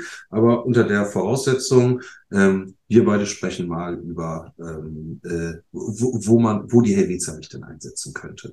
Und ähm, da ich damals ähm, nicht Maklerbetreuer machen wollte, sondern gerne Generalagentenbetreuer zuerst machen wollte, ähm, wurde ich dann angesprochen, ob ich schon mal in Stuttgart war. Ähm, habe ich gesagt, ja, ich, einmal war ich da, glaube ich mal, aber ähm, nur mal ganz kurz rein und dann dann wieder raus. Ja, da wäre eine Stelle frei. Und ähm, dann bin ich da hingefahren und habe ähm, mich dann als Generalagentenbetreuer bei der WC in Stuttgart ähm, zuerst beworben und dort mit dem Filialdirektor ähm, hat es auch sofort gematcht mit uns und ähm, habe dann auch die Stelle bekommen. Okay, dann hast du Generalagenten betreut. Also dann kommt der, der Sören von der Uni zu alteingesetzten oder gestandenen Generalagenten, die wahrscheinlich ja, Der Bremer kommt zu den Schwaben, der, der Fischkopf. ja, ja, ich glaube, die, waren, die waren hellauf begeistert, vermute ich. Sofort. Er war, war, ähm, es ist lustig, dass du das sagst, weil es tatsächlich kann mich an meine ähm, Vorstellungsrunde bei meinen Generalagenten ähm, erinnern. Da war ein Kollege dabei, der auch ja, exzentrisch ähm, ist, aber ähm, der, der dann zu mir, glaube ich, ganz am Anfang, in meinem, als er mich kennengelernt hat, meint er ähm, irgendwie, oh, ich hoffe, dass mit uns beiden überhaupt klappt und so. Ansonsten, ich habe so viele Angebote auf dem Tisch, ich könnte auch jederzeit woanders hingehen. Das war seine Begrüßung. Das ist der gleiche, der ähm, dann tatsächlich, als ich gegangen bin, ähm, ja, also der sehr, sehr traurig war, nenne ich das jetzt mal. Ähm, das war der, der, der, also ist ein sehr emotions, ähm, sehr emotionaler Mensch und ähm, insofern war er am Anfang emotional, aber auch nach hinten raus. Und das hat aber super gematcht. Ähm, also Bremer und Stuttgarter, ähm, muss ich sagen, ähm, einfach auch von der Mentalität her, das hat echt gut gematcht ähm, in Stuttgart. Ähm, hab da bis heute noch Freunde, ähm, die ich regelmäßig besuche. Und, und, was war deine Herausforderung? Wenn ich von 2008, dann war es so langsam echt mal so, online wurde ernst genommen, glaube ich, langsam. Ja, aber nicht bei General, nicht im, im Generalagententum. Ähm, also die haben ja keine Online-Abschlussstrecke ähm, damals äh, gehabt. Das war ja noch richtiges Face-to-Face-Geschäft eigentlich. Ähm, insofern, also die, die Online-Themen kamen später erst tatsächlich. Das war dann, als ich aus ähm, Stuttgart weg bin nach Hamburg. Da fing dann die Online-Themen an. Ach so, da hast du also wirklich acht Jahre in Stuttgart, äh, ich sag mal, klassischer, ich nenne mal klassischer Versicherungsvertriebsleiter. Zwei Jahre waren das in Stuttgart. Zwei Jahre? Also 2008 bis 2010 war ich in, in Stuttgart ah. und habe zwei Jahre, genau, Generalagenten betreut, um, äh, um überhaupt mal zum Kunden rauszukommen. Weil das war auch der Grund, warum ich nicht Maklerbetreuer zuerst machen wollte, weil ich zu dem Zeitpunkt bis auf jetzt dieses eine Mal, wo ich zwei Wochen da war, noch nie einen Kunden gesehen habe. Und ähm, als Maklerbetreuer, das war mir schon sehr bewusst, ähm, werde ich auch nicht den Kunden ähm, zwangsläufig kennenlernen, es sei denn, da gibt es irgendwann mal eine Besichtigung und ich, ich werde als der Fachmann der Gesellschaft mitgenommen ähm, zu einem Gewerbeobjekt und muss dann ähm, den Brandschutz einschätzen oder ähnliches. Aber ähm, zu einem klassischen Kundengespräch ähm, hätte ich ja nie mitbekommen. Und auch diese ganzen, wie plane ich Vertrieb? Lernt man beim Makler ja nicht. Der Makler macht das ja selber. Also macht der Außenwerbung, ähm, diese ganzen Marketing-Geschichten. Ähm, äh, das, äh, das kann man mit einem Generalagenten, als Generalagentenbetreuer plant man sowas zusammen und, und kann dann Vertriebserfolge ähm, damit feiern. Einem Makler erzähle ich ja nicht, ähm, wie seine Außenwerbung besser aussehen könnte. Ähm, das, das sind ja Themen, die mich als Maklerbetreuer gar nichts angehen. Und insofern bin ich viel tiefer für das, was ich wollte, nämlich den Vertrieb kennenlernen, viel tiefer ähm, bei Generalagenten dabei als bei Maklern. Okay, und was für Vertriebsmaßnahmen hast du da? Wir sind 2008, 2010. Ja. Was, was, was für Vertriebsmaßnahmen? Und das war ähm, ganz spannend. Wir haben, wir haben, also jetzt neben diesem, was ich eben gesagt habe, ja. ne? also so klassische Außenwerbung und Außenauftritt und so weiter. Ähm, und das nicht mal online, sondern noch, noch offline quasi. Ähm, das, was, was, was besonders gut gefruchtet hat und was wir entwickelt haben, ist äh, tatsächlich die Annexvermittlung gewesen. Das war die Photovoltaik-Boom-Zeit, zumindest im, im Schwabenländle, ähm, wo jeder gerade angefangen hat, ähm, hohe Förderung und deswegen hat jeder Photovoltaikanlagen aufs Dach gebaut. Und wir haben damals die ähm, äh, Photovoltaikanlagenaufbauer ähm, oder Aufsteller ähm, gefragt und die angesprochen, wo und wie versichert ihr eigentlich ähm, oder eure Kunden diese Anlagen? Und, und haben sie gesagt, ja, wir geben das immer, also entweder haben sie gesagt, geht uns nichts an oder machen wir gar nichts oder sie sagen, ähm, haben gesagt, das geben wir einem äh, Makler hier, einem Befreundeten in die Ecke auf. Und ähm, ich jetzt ja gerade aus der Hochschule mit Hauptstudienfach Vertrieb ähm, und dem nach auch Vertriebsrecht, habe da mal auf die Haftung angesprochen, wie sie das denn machen oder ob sie Tippgeber sind oder ähnliches. Nö, wir machen hier den Antrag, nehmen wir direkt auf, den reichen wir dem Makler und so weiter. So, okay, wenn ihr den unterschreibt, den, den Antrag, dann ist es haftungstechnisch ja auch ein bisschen, ein bisschen schwieriger. Wir können euch eine Haftungsfreistellung geben im Wissen, das kann ein Makler natürlich, das kriegt er bei seiner Vermögensschadenhaftpflicht wahrscheinlich auch kaum durch. Und das ist natürlich auch ein Vorteil einer Ausschließlichkeit in dem Moment, ähm, weil wir einfach als Gesellschaft denen eine Haftungsfreistellung ähm, gegeben haben über einen Annexvermittlungsvertrag. Wer das denn überhaupt schon gemacht hat. Die, die es noch gar nicht gemacht haben, haben wir natürlich davon überzeugt und gesagt, weil euer Kunde hat doch, sind wir mal ehrlich, keine Lust, sich um Versicherungen zu kümmern. Ähm, äh, nehmt ihm das doch ab. Schickt, macht ihm doch einen Ordner fertig und dann kommen da nicht nur die, die Bedingungsanleitung oder, oder die Garantieunterlagen, sondern da kommen dann auch ähm, äh, schon die Versicherungspolice könnt ihr dann gleich damit reinpacken und so weiter. Und das Ganze für euch haftungsfrei ähm, über eine Annex-Vermittlung. Und ähm, genau, und damit haben wir sie eigentlich gut eingefangen. Und ähm, also wichtig ist ja dort jetzt also der Hintergrund dieser Vertriebsidee ist ja nun tatsächlich relativ simpel im Sinne von, damit der Generalagent jetzt ähm, immer wieder irgendwie an Neukunden kommt, ähm, wie, wie bekommt er das gut hin? Und die hatten dann natürlich die Photovoltaikanlage bei, bei, bei dem Generalagenten abgeschlossen und ähm, danach hat er natürlich den Kunden noch informiert über, über das Haftungsrisiko, also im Sinne von einmal kurz angerufen, hey, wollte mal kurz vorstellen, wenn irgendwelche Sachen sind wegen der Photovoltaikanlage, einfach melden. Und nochmal kurz der Hinweis, ähm, bitte ähm, schaut oder sprecht mit eurer Privathaftpflicht, ob ihr die Photovoltaikanlagen ähm, äh, Haftpflicht da auch mit rein, die Betreiberhaftpflicht auch in eure PRV mit einschließen können. Was heute Standard ist, war aber 2008 war das nicht, nicht flächendeckend in allen Policen drin. Ähm, und so hat er den Kunden dann auch rundum bekommen an der Stelle. Ne? Also weil da hatte er den Kundenkontakt, der hat gesagt, ach nee, ähm, haben wir gar nicht drin bei uns oder wie auch immer, die haben sich danach dann immer meistens gemeldet und ähm, also oder oftmals gemeldet und dann hat er da rundum Kunden auch draus akquirieren können. Also das war so die Ver Vertriebsidee, die dahinter natürlich auch stand. Ja, gut, aber die heute wieder, äh, ich meine, ne, wir leben gerade in einer Zeit, wo viel Photovoltaik absolut rauskommt, also könnte wieder wunderbar funktionieren. Kann ja, man wieder absolut, absolut. Ähm, und, und wird auch gemacht. Und ähm, das ist aber natürlich etwas, also es war für mich eigentlich die größte Lehre, die Frage sich immer zu stellen, wie komme ich an Kunden, ohne dir zu überfallen, natürlich, ohne das klassische Klinkenputzen zu machen, sondern ähm, wie komme ich qualifiziert an, an Neukunden ran? Ähm, und zwar ohne, dass ich jetzt wirklich ähm, ganze Zeit rumfahren muss und, und sonst irgendwie. Und da kam jeden Tag, weil es waren so sechs, sieben Anlagenaufbau und da kam jeden Tag ein neuer Kunde quasi in die Agentur. Ähm, also erstmal nur, nur ähm, per Antrag und dann hat er hinterher telefoniert und ja. Okay, und das, und dann bist du von der äh, Vermittlerbetreuung zur Maklerbetreuung gegangen.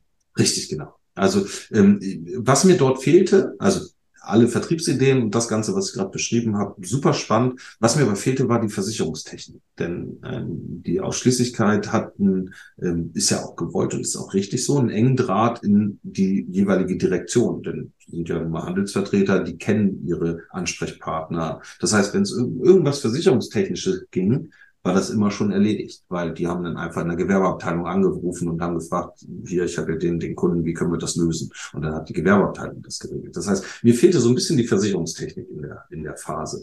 Und ähm, das war dann auch der Grund, warum ich ähm, äh, Maklerbetreuung gerne ähm, machen wollte, dann als, als nächsten Schritt quasi, um einfach den Vertrieb auch in Gänze kennenzulernen. Tatsächlich ist Maklervertrieb etwas komplett anderes als Generalagentenvertrieb, ähm, zumindest aus Betreuersicht, ähm, wenn man bei einer Gesellschaft angestellt ist und, und als Betreuer tätig ist. Ähm, Genau, und äh, da hatte ich das große Glück, dass in dem wirklich spannenden Markt Hamburg gerade eine Stelle frei war und ähm, auch weiter in Helvetia. Und so habe ich dann die Chance genutzt und, und bin dann nach Hamburg gewechselt, äh, weiterhin bei der Helvetia ähm, als Maklerbetreuer. Und habe das Ganze sieben Jahre gemacht. Auch. Und was ist der große, du sagst, es ist ein großer Unterschied zwischen äh, Agentur, mhm. Treue und Makler. Was, was ist denn der größte Unterschied zwischen den beiden? Der größte Unterschied ist tatsächlich, ähm, wie man eingebunden wird und, und was so die Fragen sind. Ähm, natürlich, der Makler fragt äh, zu den Produkten und ähm, zum Angebotsprozess, also möchte gerne Angebote haben oder ähnlichen, während der, der Generalagent halt tatsächlich eher, mit, mit dem spreche ich eher über Vertriebsstrategien, wie kann und die Umsetzung nachher und welches Produkt er wählt und so weiter. Das macht er selber, der kennt die ja, die Produkte in- und auswendig, wird er auch drin geschult und, und ähm, ist ja als ein Firmenvertreter dann auch wirklich, ähm, kennt sich gut in den Produkten natürlich aus. Und das beim Makler, der, der, der in mehrere Schubladen greift, natürlich dann auch nochmal ein bisschen was anderes, ne? Stimmt. Und das ist der größte Unterschied eigentlich. Und beim Makler warst du ja quasi, da war ja der Makler dein Kunde, ne? Richtig, richtig. Wie hast denn du dann Kunden gewonnen? Ähm, das war ganz spannend. Ich habe den Bezirk übernommen. Jetzt nicht, ich glaube, vorletzter oder drittletzter war der in dem äh, in dem, in, es gibt immer so Rankings äh, bei Versicherern. Ähm, da war, da, da habe ich einen, also quasi einen, einen sehr schwachen Bezirk übernommen und habe mir dann ehrlich gesagt gelbe Seiten genommen. Also erstmal die, die wir hatten, ähm, einmal abgefahren und kennengelernt Und dann habe ich mir gelbe Seiten genommen und habe einfach angerufen, Maklerbüros, die in meinem Gebiet waren, äh, die noch eine, keine Anbindung hatten. Und ähm, die waren dann auch ganz überrascht. Ähm, die kannten das eher das Callcenter anrufen und ähm, ich hatte aber selber angerufen, meinten dann so, und wie heißt der Herr, der dann rumkommt? Ich so, ja, das bin ich. Ähm, ach so, ach, Sie, Sie rufen selber an und kommen vorbei. Das ähm, fand ich eine ganz witzige Anekdote eigentlich, weil das die Makler eher überrascht hat tatsächlich. Nee, ähm, da, das, da, und dann spricht sich das natürlich dann auch irgendwann auch gut rum, wenn man in einer Region unterwegs ist ähm, als Maklerbetreuer und äh, man, man gewinnt einen guten Ruf, dann spricht sich das tatsächlich sehr, sehr schnell rum. Ähm, und dann wird man auch von anderen Maklern angesprochen und auch ich habe gehört, weil die kennen sich ja auch untereinander, ne? Ähm, die Makler. Also zumindest wenn man jetzt nicht im, im Großstädtischen unterwegs ist. Ich glaube mal, du hast halt eine, eine nette Randanekdote mit dem, was du selbst angerufen hast. Ich glaube, dass das einfach so der, der Türöffner ist. Also weißt du, weil du ja, halt persönlich ja. das machst, also wie halt überall, ne? Also Persönlichkeit. Ja. ja, absolut, absolut. Also ich war eher überrascht, dass die überrascht waren, weil ich dachte, das macht jeder. Aber die meisten haben die, haben die Makler mir dann erzählt, ähm, holen dann irgendein Call, dann werden sie von irgendeinem Callcenter angerufen, um einen Termin zu vereinbaren. Das hatte mich, also ehrlich gesagt, war es intuitiv so, dass ich gedacht habe, ähm, was machst du da? Rufst du, nimmst du gelbe Seiten und rufst da an. Hm, tatsächlich. Also, aber das ist, das kam sehr gut an, ja. Das hat dann auch funktioniert. Ähm, nee, und dann bin ich aber sehr stark, ähm, also ich muss dazu sagen, dass ich in, in 2009 oder ja, vielleicht Anfang 2010 in diverse Arbeitsgruppen bei der Helvetia gekommen bin und dadurch in der Direktion sehr viele Menschen kenne, weil ich in der Produktentwicklung dabei war, ähm, das Ganze habe ich auch bis 2016, 17 ungefähr begleitet, also sechs, sieben Jahre. Und das hat mir natürlich geholfen, wenn ich dann mit Maklern ges äh, gesprochen habe und dort irgendwie ein, ein Rahmenkonzept ähm, aufbauen wollte für irgendwie eine spezielle Zielgruppe oder, oder ähnlichem, ähm, dass ich dann natürlich in der Direktion, die, die kannten mich dadurch sehr, sehr gut, weil ich wirklich, also ich möchte nicht übertreiben, aber einmal im Monat war ich bestimmt in Frankfurt mindestens ähm, in der Hauptdirektion und habe mit den, mit den Underwritern ähm, zu Produktentwicklung und so weiter zusammengesessen. Und das hat mir natürlich intern viele, man muss ja mal als Maklerbetreuer zweimal verkaufen, einmal bei dem Makler und dann aber auch nochmal intern, dass das ein gutes Konzept ist. Ähm, dass, äh, und dass es sich lohnt, dort, dort auch Arbeit rein zu investieren.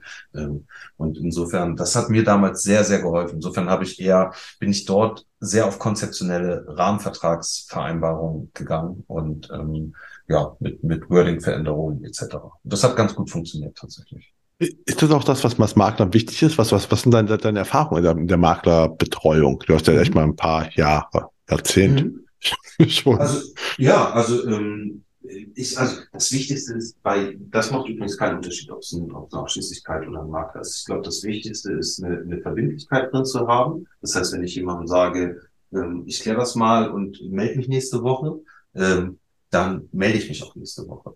Das ist, glaube ich, das. Also das ganz simple Regel klingt fast logisch, aber ich glaube, das ist das Wichtigste, weil damit kriegt man eine Verbindlichkeit rein. Und wenn es dann nur ist, sorry, derjenige ist im Urlaub, ähm, wird sich nochmal eine Woche schieben oder sowas. Aber wenn man sich da denn nicht meldet und sich zwei Wochen nicht meldet, weil der Ansprechpartner im Urlaub ist oder sowas, was man nicht wusste, als man es zugesagt hat, ähm, dann geht ganz, ganz viel verloren an dem Vertrauen.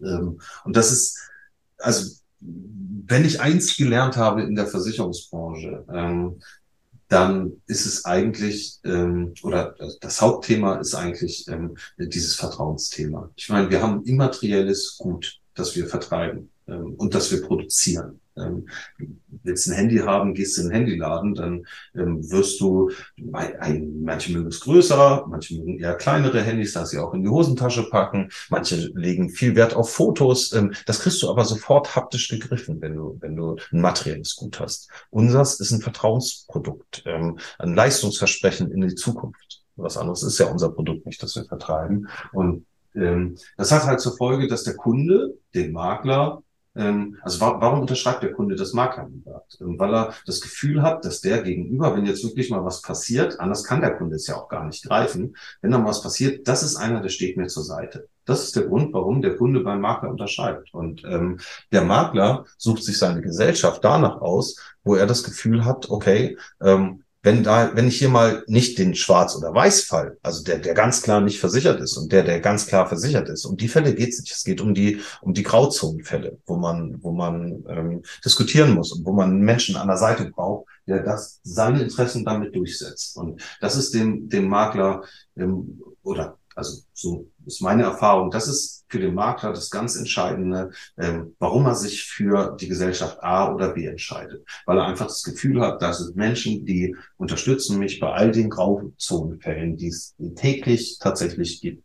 Und im Übrigens, und das zieht sich durch die komplette Wertschöpfungskette, das kann ich jetzt bis zu einem Vorstandsvorsitzenden ähm, weiter, weiterführen. Ähm, denn der Underwriter ähm, wenn ich als Maklerbetreuer zu einem Underwriter gehe und sage, hier ist ein tolles Konzept und da wollen wir, dann muss der das Vertrauen haben, dass ich als Maklerbetreuer das Ganze verstehe und nicht nur was äh, hier intern verkaufen will, weil, weil ich verstehe das ganze Thema nicht, sondern ähm, denn wenn er sein Kaiser Wilhelm darunter setzt und das geht nachher schief und da sind ganz schlechte Schadenquoten drin, dann hat er den Vorstand oder sein Chef auf dem, auf dem Schoß. Ähm, und insofern, das kann man wirklich bis zum Vorstandsvorsitzenden eines Versicherers kann ich dieses, diese Thematik, wie wichtig dieses Vertrauensthema ist, ähm, ähm, ja, durchspielen. Und ähm, das fängt beim Kunden an und endet beim Vorstandsvorsitzenden. Und das liegt halt daran, dass wir ein immaterielles Gut haben. Ähm, und insofern ist, glaube ich, wirklich dieses Vertrauensbildende und ich stehe dir zur Seite, ich bin für dich erreichbar. Ähm, es sind ganz simple Sachen im Endeffekt, die einen Makler glücklich machen. Ähm, Verbindlichkeit und vertrauensbildende Maßnahmen. Ich glaube, das ist dann nachher das Entscheidende. Und wenn er da ein gutes Gefühl hat, dann geht's nachher nicht um die letzten 3,50 Euro bei einer, bei einer betrieblichen Haftpflichtversicherung, sondern gibt das dahin, wo er, wo er das Gefühl hat, ich gebe es hin. Darf natürlich nicht preislich jetzt vollkommen out of space sein, aber ähm, ähm, ja, also bin ich fest von überzeugt. Das ist echt so eine Lehre, die ich, die ich im, im Vertrieb gesammelt habe. Und das sind eigentlich ganz simple Regeln, ähm, an die man sich halten muss, damit man, ähm, da, da, damit der Makler einen berücksichtigt und mag. Es sieht beim Kunden auch, muss man ehrlich sagen, auch mal simple Regeln eigentlich. Ne? Ja, genau ne? Ne? Zuverlässig ist einfach, es ist wirklich, eigentlich ist es ganz einfach. Äh, eigentlich, ne? Also es ist auch mal, das meine aber ist ja nicht, dass man da irgendwie was ganz Verrücktes machen muss. Aber ähm, das sind echt, glaube ich, die wichtigsten Regeln. Ähm, aber kommen wir kurz weiter. Wir müssen jetzt, wir kommen ja. gleich noch zu. Wir haben, wir haben noch ein Gebiet. Du bist noch kurz dann, ne, kurz. Du bist noch genau. von, äh, von der Helvetia. Hast du irgendwann gedacht, okay, ich will jetzt raus? Ja, nee, ich, das habe ich tatsächlich gar nicht gedacht. Es war eher so, dass ich ähm, äh, mich nochmal weiterentwickeln wollte. Ähm, und zwar ähm, in Personalführung wollte ich eigentlich gerne ähm, rein, weil das war noch was, das war so ein grauer Fleck, den ich einfach noch nie gemacht habe. Also ich bin ein neugieriger Mensch und, und ähm, gehe dann auch gewisse Wege gerne ähm, und mache dann, mach dann Schritte, um was Neues kennenzulernen. Also siehe von Stuttgart nach Hamburg ziehen, um Maklerbetreuung zu machen und so weiter. Aber ähm, das, was mir eigentlich noch fehlte, war ähm, Personalführung. Ähm, und deswegen war ich offen für Gespräche. Jetzt hat, dann habe ich einen Anruf eines Headhunters bekommen ähm, und ich muss ehrlich sagen, das war nicht der erste, aber es war sonst immer eigentlich uninteressant, weil ich eigentlich das Gleiche unter einer anderen Fahne hätte machen können also Maklerbetreuer bei der Pfefferminzia. Ähm, das war aber für mich nie interessant. Warum sollte ich das gleiche nur unter einer Fahne machen? Ähm, und da kam aber dann ein Anruf, ähm, der mich zur Deutschen Leasing AG geführt hat. Und die Deutsche Leasing AG hat zu dem Zeitpunkt die Deutsche Leasing Insurance Services GmbH gegründet und wir haben dort ja, ich sag mal so mehr oder weniger leeren Tisch gehabt. Ähm, damals der Geschäftsführer war gerade eingestellt und der sollte sich jetzt ein Team zusammensuchen und ähm, äh, um dort ein, ein Konzept zu bauen und das dann natürlich auch zu vertreiben, ähm, wie man im, im Bereich Bankssurance quasi unterwegs sein kann. Und da habe ich mir dann persönlich halt gedacht, okay, dann nehme ich die Führungstätigkeit, ähm, packe ich nochmal zur Seite und nehme nochmal die vertriebliche Bankssurance-Bereich ähm, mit. Und das habe ich nochmal dreieinhalb Jahre gemacht. Super spannende Zeit tatsächlich, ähm, weil diese ganze konzeptionelle Arbeit, ähm, wir waren ein kleines Team und es blieb alles bei uns hängen und diese konzeptionelle Arbeit hat mir sehr viel Spaß gemacht und ähm, ja, insofern war, war, war das eine sehr spannende und sehr lehrreiche Zeit für mich nochmal. Ja, aber warum bist du dann nochmal zu König? Weil es klingt nämlich gerade für mich alles so, als ob du quasi eine, war, das von Anfang an der Plan, dass du wieder zu König zurückgehst? Nein, nein. Weil, weil es klingt halt so, so ich brauchte noch das, ich brauche das. ich weiß nein, so. Überhaupt nicht. Ich wusste nicht, wo es hingeht, ehrlich gesagt, und was da passiert. Ich wusste nur, ähm, dass mich das in dem Moment interessiert. Also Maklerbetreuung oder auch, ja, guck mal, jetzt das Bank-Schulens-Thema kam ich ja, hatte ich gar nicht auf den Schirm und geplant, aber das kam dann um die Ecke und das fand ich einfach super spannend. Ähm, und ähm, nee, es war überhaupt nicht geplant. Es hat sich einfach so ergeben, weil ähm, äh, die beiden Gesellschafter hier von CDM König, also äh, Dr. Christoph Klosterkemper und George Schmule Junior, äh, mittlerweile die sind beide mein Alter. Also eines ist zwei, drei Jahre älter, der andere ist, ist ein, zwei Jahre jünger. Wir sind da eigentlich ein Alter. Ähm, der hatte mich dann angerufen, wir hatten immer den Kontakt gehalten. Also, ne, das ist ja auch das, was ich, was ich am Anfang meinte. Wenn du ein großes Netzwerk irgendwie hast, das musst du natürlich auch Zeit investieren, macht aber total viel Spaß. Und zu ihm, zu, zu Christoph Klosterkämper hatte ich immer einen Kontakt gehalten. Und äh, bei ihm ist die Überlegung gereift, ähm, dass er gerne bei dem hauseigenen Makler hier, Atermann König in Farbenstedt, ähm, ähm, rein möchte. Und ähm, also vorher hatten sie es aufgeteilt, das heißt, George Mühle hat ähm, AKP ähm, als Geschäftsführer ähm, ja, betreut oder geführt und ähm, äh, Christoph Klosterkemper hat CGM König. Und Christoph Klosterkemper hat dann irgendwann gemerkt, dass er doch irgendwie einfach aus seiner Typologie heraus eher zu den, zu den Industriellen der, der, der Hansestadt passt, als zu den Makler, die jetzt ja viele unserer Kunden sind. Ähm, und dort über Rahmenkonzepte zu sprechen. Und äh, da wir halt äh, ja 90 Prozent unseres Geschäfts bei der Helvetia liegen haben, ähm, hat er halt jemanden äh, gesucht, um, um seinen ich nenne das jetzt mal Traum zu verwirklichen, ähm, bei AKP mit einzusteigen und, und dort ähm, die Geschäftsführung zu übernehmen und auch in diesen Endkundenkontakt zu kommen, ähm, hat er halt jemanden gesucht, der sich mit Maklern auskennt, der sich mit Generalagenten auskennt, der die Helvetia kennt und der natürlich aber auch Bremen kennt und, und CWM König kennt. Und so ähm, hat er mich dann mal angerufen und meinte, Sören, ich würde mal gerne mit dir sprechen. Ähm, also es war auch keine Unzufriedenheit bei der deutschen Leasingzeit also hatte ich noch nie eine Unzufriedenheit in irgendeinem Job. Toi, toi, toi. Ähm, und, äh, sondern es war einfach so, dass er mich angerufen hat. Und das war natürlich was, ähm, Geschäftsführung von, von Seven König zu übernehmen. Es, es war für mich eine ganz große Hausnummer und damit dann auch das erste Mal die Führungstätigkeit mit ähm, quasi, wo ich momentan gerade drin bin, dass ich sehr, sehr viel lerne, ähm, was, was ähm, Führungsstile und Führungsmittel ähm, äh, angeht. Also das ist für mich ein hochspannendes Thema. Was bist du jetzt bist du bei, bei, bei äh, CW König als König, äh, CWM König, jetzt heißt CWM König, König, genau. Genau, jetzt ist aber König äh, Assekurateur. Ja, äh, also vom äh, Worten, von der Wort. Äh, äh genau, bei, her, ne? genau von, von, von der Wortwahl nämlich, aber wir reden ja immer noch von dem 150-jährigen Unternehmen. Richtig. Und genau. das hat ja, ne, man kennt ja immer so, ne, die so ja gewachsene Strukturen, ne? Kennst du ja, einfach so. Ja, ja absolut. und ich meine, und ihr habt ja 150 Jahre Zeit gehabt zu wachsen. Also Strukturen ja, zu wachsen. Wie, wie, ist das so, wenn du da hinkommst? Also musstest du denn viel machen oder kann man da überhaupt viel machen oder wie ist da? Ja, doch, kannst du, kannst du absolut. Also ähm, mal davon abgesehen, dass es natürlich mit, mit der Personalentscheidung von Christoph Klosterkemper, der ja noch so ein bisschen in beiden Lagern war, ähm, logischerweise, weil er von beiden Geschäftsführer ähm, waren oder als Gesellschafter natürlich bei AKP auch drin ist, ähm, äh, dass er, dass er, dass wir da jetzt eine klare Trennung drin haben und dadurch natürlich auch ein, ähm, ja, also äh, als, als, als Folge ähm, natürlich auch einen anderen Blick vom, vom Markt bekommen, ähm, ist es vor allem und das ist eigentlich der, der, der Hauptpunkt. Ähm, du kannst ja vertrieblich, ähm, kannst du alles neu steuern. Ähm, also ich habe, fangen wir mal damit an, ich habe hier einen, Media Hub aufgebaut, wo wir Erklärvideos drehen. Nur mal so als ein Beispiel. Unsere Maklerveranstaltung, der, der Königtag nennen wir das Ganze, ähm, ist mittlerweile auf, auf ganz neuen oder ganz anderen Beinen nochmal gestellt. Also ähm, haben jetzt zum Beispiel auch gar nicht, ähm, nicht einmal über irgendein ähm, Versicherungsprodukt, das wir unseren Maklern vorstellen, sondern wir haben, beim letztes Jahr hatten wir ganz tollen Referenten zum Thema Cyberkriminalität, der aber natürlich nicht über Cyberversicherung gesprochen hat, sondern einfach mal gezeigt hat, wie, wie, wie sieht das im Darknet eigentlich aus und so weiter. Das sind natürlich alles Vertriebsimpulse, die man, die man setzen kann. Ähm, also da, da kann man immer noch was, was draufpacken. Auch das Thema ChatGPT, das mich ähm, privat halt sehr interessiert, ähm, wird natürlich auch bei uns hier eine Veränderung ähm, äh, mit sich bringen. Und aber ich bin bei dir natürlich im Indienst. Also wenn ich unseren Schadenabteilungsleiter sehe, der mich damals ähm, auch ausgebildet hat, ist dieselbe Person quasi. Ähm, denn ist, ist äh, da natürlich irgendwie die Möglichkeiten, ähm, also da, da ist man am Recht gebunden. Ähm, da kann man natürlich technisch auch nochmal was einführen, aber dadurch, dass wir in Systemen der Gesellschaften arbeiten, ist das natürlich ähm, an der Stelle jetzt nochmal ein bisschen überschaubarer. Ähm, aber gerade bei Vertriebsideen kann man, kann man ganz viel machen. Und interne Prozesse kann man natürlich auch um, umstellen. Ähm, du hast gesagt, ihr habt den äh, Media Hub, äh, ja. hast du, hast du äh, eingeführt?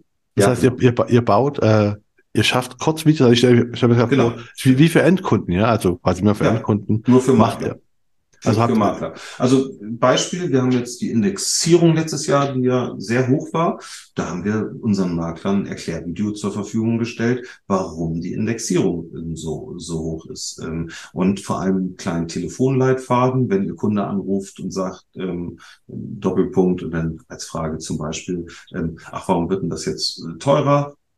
Hier aus den, den Gründen. Also äh, haben dann die GDV-Statistiken kurz erläutert, warum, äh, wie sich der Schadendurchschnitt verändert hat, etc. Und so konnten wir den Maklern als Dienstleister halt an die Hand geben, für all ihre Mitarbeiter ein kurzes Erklärvideo, wenn ein Kunde anruft und äh, die Indexierung wird kommen. Das ist ja völlig gesellschaftsunabhängig gewesen, die 14,73 Baupreisindex-Steigerung.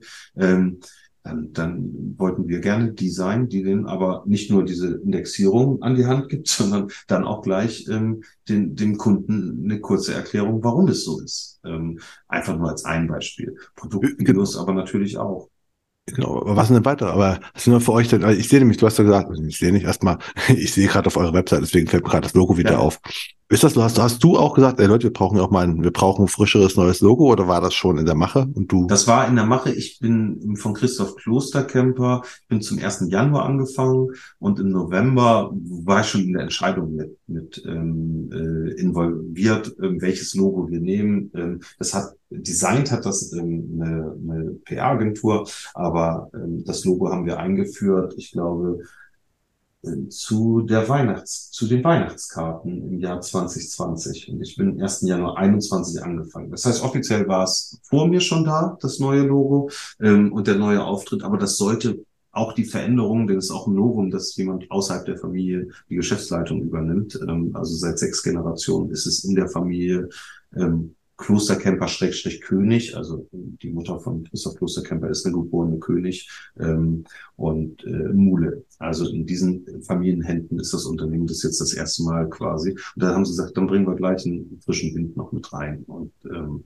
äh, machen dort ein neues Logo und äh, das begleitet dann auch den, den Neueinstieg von Sören Wittmann.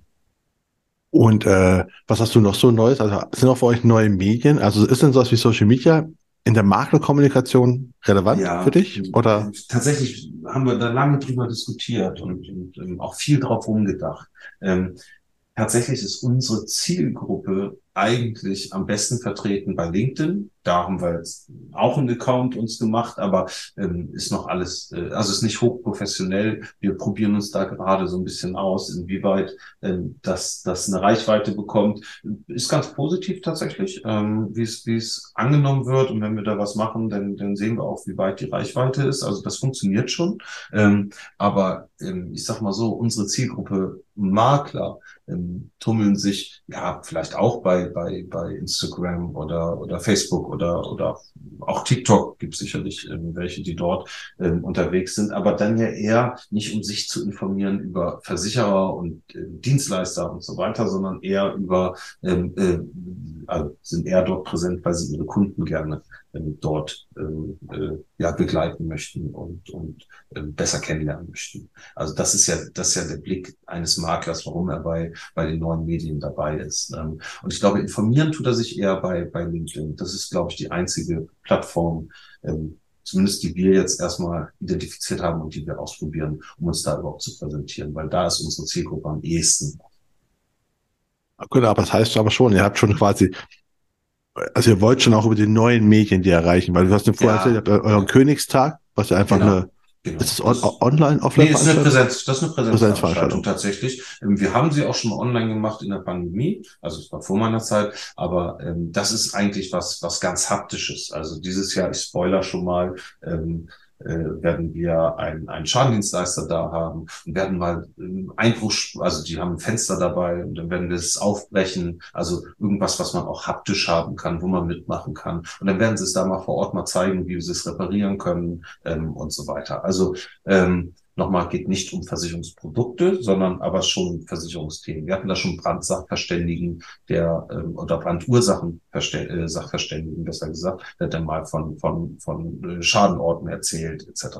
Also ähm, das geht da in die Richtung und das ist in Präsenz einfach besser. Ähm, man kann ein Video davon gucken, wie wie eine Firma ein Fenster repariert, aber das ist, glaube ich, äh, nicht das Gleiche, als es live vor Ort zu sehen.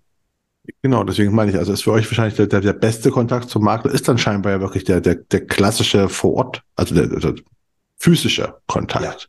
Ja, ja oder? Ja, ja absolut, absolut. Ähm, begleitet durch ähm, Informationen über, über Social Media.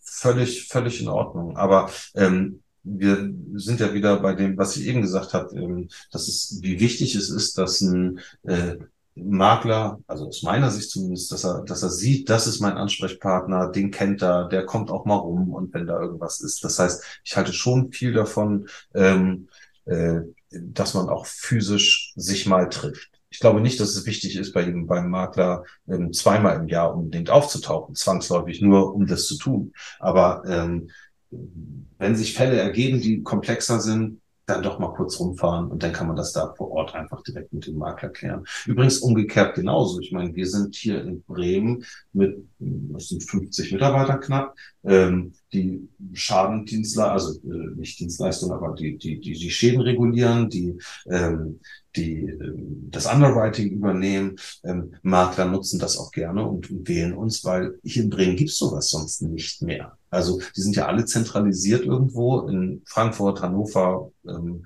Köln, äh, wo, wo die Versicherer auch immer sitzen. Aber hier in Bremen ist tatsächlich niemand mehr. Das heißt, für Bremer Makler ist das so die einzige Möglichkeit, einen, einen Versicherungsschutz zu, zu bekommen. Ähm, wo sie dann auch vor Ort hier die, die komplette Wertschöpfungskette begleiten können und hier auch reinkommen können und mit den Menschen reden.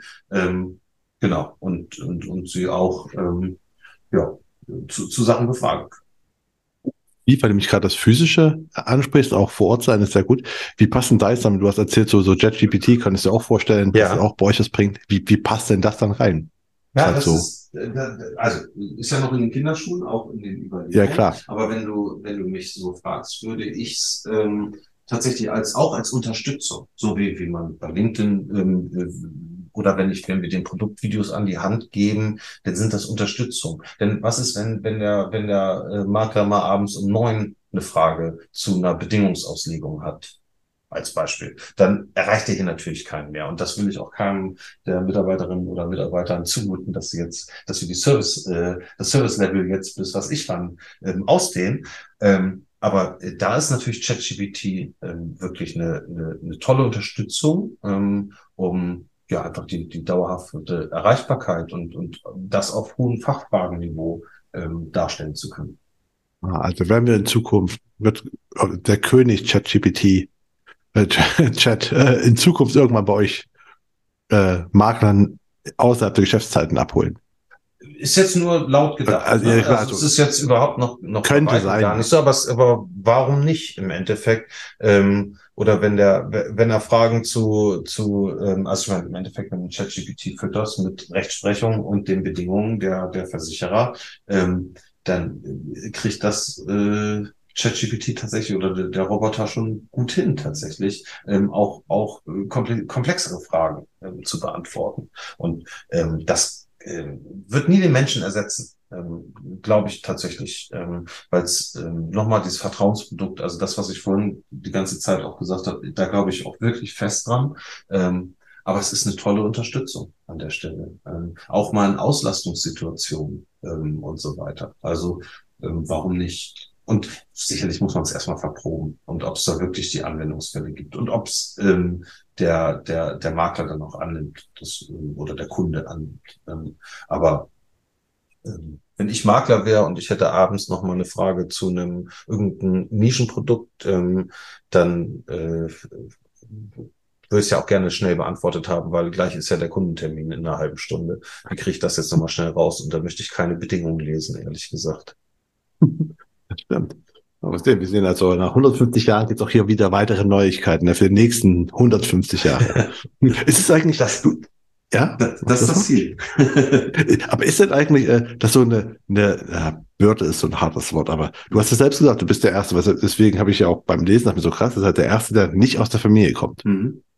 Und es ist halt ein altehrwürdiges Unternehmen, jetzt, ne, wo du sagtest, du bist da aus, Auszubildender ja. geworden, okay, da warst du nicht klar. Aber jetzt ist es ja klar, was du für ein Unternehmen mit übernimmst, ne? Ja, ja, ja. Ist das irgendwie so, ja, also was anderes, wenn du irgendwie, also weißt du, so, wir reden ja von Geschichte, ne? Mhm. Ist es schon, dass du da irgendwie auch mit, mit, mit Argusaugen beobachtet wirst oder auch selbst sagst du, boah, krass, das ist halt schon. Also, ähm, ich glaube, das ist von von außen am Anfang schon beobachtet wurde. Was, okay, wie macht er das jetzt? Ähm, ich habe aber das große Glück, dass meine beiden Gesellschafter, ähm, und das sind ja meine Stakeholder, ähm, ein, ein Urvertrauen in mich haben, weil wir uns einfach schon sehr, sehr lange kennen. George Mule war, war auch in Köln zum Studium ähm, und wie gesagt, Christoph Klosterkemper hatte ich auch immer den Kontakt aufrechterhalten. Ähm, insofern von, von hier intern ähm, auch bei den, bei den Mitarbeiterinnen und Mitarbeitern, ähm, war das überhaupt gar kein Thema. Also da ist, also intern null Argusaugen. Ähm, ich glaube aber extern haben sich schon ein paar geschaut und, und geguckt, ähm, okay, wie macht der Beckmann das? Und das ist ja auch normal und richtig so, ähm, weil ne, ähm, sind ja auch andere Interessen dabei. Wenn ich jetzt Versicherer wäre und dann kommt dann noch mal jemanden, jetzt bei der Helvetia, großes Glück, ähm, kannte ich sowieso auch ähm, viele, ähm, war dreieinhalb Jahre ja nur weg, da hat sich jetzt ja nicht die ganze Welt auf den Kopf gestellt. Ähm, und ähm, aber die, die ich nicht kannten, haben sicherlich auch, okay, was ist das für einer? Aber das hat mir einfach ungemein geholfen, dass einfach das Umfeld mich kannte und ich vor allem ja auch in dem Metier, was ich jetzt mache, bis auf Personalführung, eigentlich alles selber gemacht habe. Also ich weiß, wie das System funktioniert, weil ich selber viele Jahre Schadensaufarbeitung gemacht habe. Ich weiß, wie wie, ähm, wie die Produkte funktionieren. Ähm, das ist insofern war ja sehr viel Bekanntes für mich dabei und deswegen waren auch, glaube ich, hatten auch sehr viele sehr viel Vertrauen da drin. Das wird da genauso weitermachen, wie er es bisher auch gemacht hat und deswegen ging das und, gut.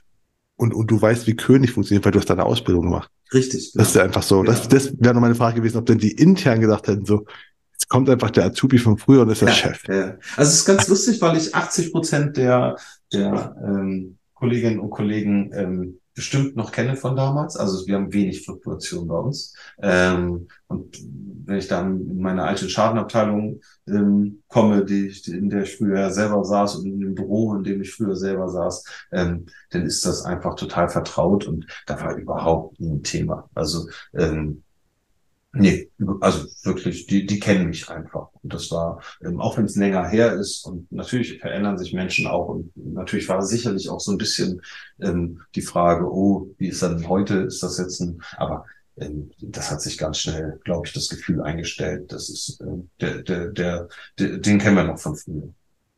Okay. Ähm, jetzt sind wir schon fast, fast am Ende. Ich frage mal meine, meine Gäste, also zum einen nach dem, nach dem größten Misserfolg in ihrer Karriere. Aber hier klingt ja alles echt mal wie so, wie so, wie so ein Drehbuch, weißt du, ein Hollywood-Drehbuch, so der ja. vom, vom Azubi zum Geschäftsführer eines altehrwürdigen Unternehmens. Äh, was, was würdest du sagen? Was war denn bei dir so? Und, und Misserfolg klingt negativ, also so, wo du was machen wolltest und es hat nicht den Erfolg gehabt, den du also mit dem du geplant hast, aber ja. großes Learning daraus gezogen hast. Boah, das ist tatsächlich eine eine sehr gute Frage. Ähm, jetzt sind Misserfolge ja Daily Business, ehrlich gesagt. Ne? Also es gibt ja jeden Tag ähm, irgendwo was, wo was nicht klappt. Und da muss man nochmal eine extra Schleife drehen. Also in, der, in, den seltensten Fällen geht ja etwas einfach nur glatt durch. Ähm, man muss ja schon irgendwo dann nochmal nachschärfen oder, oder gucken und, und noch beobachten. Insofern aber so jetzt auf, auf der Metaebene des, des großen Misserfolges, ähm, im, im beruflichen Werdegang ähm, fällt mir tatsächlich gar nicht so viel ein, weil im Endeffekt habe ich, zieht man ansonsten seine Lehren. Ne? Also natürlich fallen mir Arbeitsgruppen ein, in denen ich war, wo es dann überhaupt nicht gepasst hat und so weiter. Aber das ist, das ist, ähm, irgendwie passt das gar nicht in meine Denke über, über, also wenn, dann ist es schon längst verdrängt, sagen wir es mal so. Ähm, insofern kann ich gar, gar nicht so benennen. Tut mir echt leid. Also würde ich gerne, aber das habe ich entweder verdrängt oder ähm, es war halt ja gar nicht, gar nicht so schlimm, ne? Also ist ja auch das, was ich sage, das ist einfach meistens einfach eine Misserfolg so ein fieses Wort. ist eher so halt ne, dieses, äh, wo man sagt, so Learning, du, man so mal Sachen ja. gemacht. Deswegen, was du gesagt hast, ne, man, man nimmt das dann raus und hat, man lernt daraus was. Ja. Ne, das.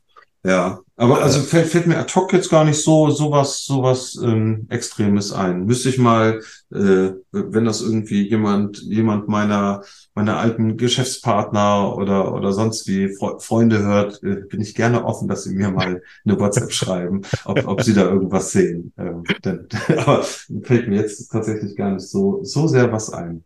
Dann explodiert das Handy so. Was? Ach, wahrscheinlich. Hast du, was hast du das alles vergessen? Wie konntest du das alles vergessen? Großartig. So schon fast am Ende. Ich muss auch noch ein was einwerfen, wo du vorhin erzählst, bevor jemand seinen Kaiser Wilhelm drunter setzt, äh, dann muss, muss es schon oft geschaut werden. Weißt du eigentlich, dass Kaiser Wilhelm war halt der, hat, hat regiert, als äh, König äh, gegründet wurde. Und zwar Ach, Kaiser, Wilhelm, Kaiser Wilhelm I. Ich habe ja. geschichtlich, ich habe mich schon mal ein bisschen Geschichte, was war eigentlich, als sie gegründet ja, wurde? Ja. Also es gab einfach mal so, das Deutsche Reich gab es zwei Jahre. Ja. Verrückt, Und Kaiser Wilhelm auch quasi. Also 150 Jahre, ich weiß nicht, wie oft du ähm, oder mit denen, mit denen du in deinem Podcast zu tun hast, ähm, aber es ist schon eine Hausnummer, 150 Jahre. Also ich kenne kenn kein Unternehmen, jetzt mal abgesehen wenn okay, von, von Gesellschaften, ja. Leute, die aus Gesellschaften kommen, natürlich, aber ja. so ist es halt nicht. Deswegen ist es was, was, Besonderes. Ne? Ja, absolut. Sagen, ne? Und wir werden es auch im August groß feiern ähm, mit allen Mitarbeitern etc. Also sind da gerade in der Organisation ähm, und da wird es ein großes Fest zu geben. Ja, ein, ein, ein Königstag nicht, weil den habt ihr schon. Genau. Oder anderes. Genau, genau, genau. Einfach tatsächlich eine ne Party. Eine Party. Gut, äh, jetzt kommen wir wirklich zu den letzten drei Fragen, ja. die ich ja. all meinen Gästen auch immer stelle. Ja. Und äh, das erste ist einfach, was denn, was denn der beste Tipp, Ratschlag war, den du in deinen Anfangszeiten in der Branche bekommen hast, an den du dich immer noch hältst? Ja, ähm, tatsächlich, also an, die, an denen ich mich halte, ist schwer, aber damals der beste Tipp war von meinem Vater, der dann meinte, damals bei der Frage Studieren oder Ausbildung, wo er meinte, bau erstmal dein Fundament, mach mal eine Ausbildung, die hast du sicher und geh danach studieren, ähm, weil das baut dann eher aufeinander auf. Aber so hast du, ähm, ja, so hast du erstmal was, was in der Hand und ähm, hast schon mal eine Lernkurve. Hat auch was mit Reifheit sicherlich zu tun, ob wie reif man ist, Städte wechseln und Studium zu machen. Ähm, insofern war, war das was, was ich damals, ähm, ein Tipp, den ich bekommen habe, über den ich echt froh war, dass ich nicht irgendwie zuerst BWL allgemein studiert habe, sondern mich dann schon mit der Ausbildung im, im Hinterkopf und im, im Rücken, ähm, ich möchte nicht sagen spezialisieren, weil das würde nicht passen, aber ähm, zumindest auch Versicherungsbranche ähm, äh, eingeschlossen habe und dann auch schon, schon ein bisschen genauer den Studiengang auswählen konnte. Guten Tipp kann ich auch nur empfehlen. Ich habe auch zuerst eine Ausbildung danach studiert. Finde ich ja. super. Und das Vorteil ist, du bekommst mehr Geld, wenn du nebenbei arbeitest, weil du hast halt ja, was in der Hand. Hat er auch gesagt. Das wollte ich jetzt so nicht bringen, weil, aber das, das hat er auch gesagt noch als Nebeneffekt. Er meinte, hey, dann hast du in dem Ausbildungsberuf kannst du noch arbeiten, kriegst ein bisschen mehr Geld, ne? Ja, muss man halt mal so, ne? muss man pragmatisch erstellen. So, hat so. man, braucht man Geld. so. ähm, ja, was für einen Tipp hättest du gerne schon am Anfang deiner Karriere gehabt, den du selbst hart erarbeiten musstest irgendwie? Ähm, tatsächlich passt das so ein bisschen in, in, in das rein, was ich vorhin auch zu meiner, zu, zu ähm, ja, ich sag mal, zu meinem Lebensweg, warum ich welchen Schritt gegangen bin, ähm, ähm, äh, mir dann intuitiv erarbeitet habe, sage ich mal so. Ähm, also ich würde jedem sagen, stellt euch breit auf nicht zu früh in, in irgendeine Spezialisierung gehen und, und von mir aus nur das Wissenschaftliche, nur ähm, von mir aus im, im Underwriting, lernt auch den Vertrieb kennen, lernt die andere Seite quasi kennen. Ähm, weil das hat mir, also gerade wenn man, wenn man die Rollen tauscht, ab und zu mal, in der Lernphase und in jüngeren Jahren kann man das ja noch sehr, sehr gut machen. Irgendwann ist dann auch gut, aber ähm, möglichst breit aufstellen ähm, und viele Erkenntnisse sammeln. Ähm, das wäre eigentlich mein Tipp, den ich, den ich jedem geben kann. Und wenn es dann auch innerhalb eines Unternehmens, ich meine, ich habe auch nicht wirklich, gut, die deutsche Leasingzeit, aber ansonsten ähm, habe ich, habe ich äh, das Unternehmen ja auch nicht wirklich gewechselt. Ähm, äh, da, man, man kann auch in einem Unternehmen alle möglichen Sparten und, und Bereiche kennenlernen.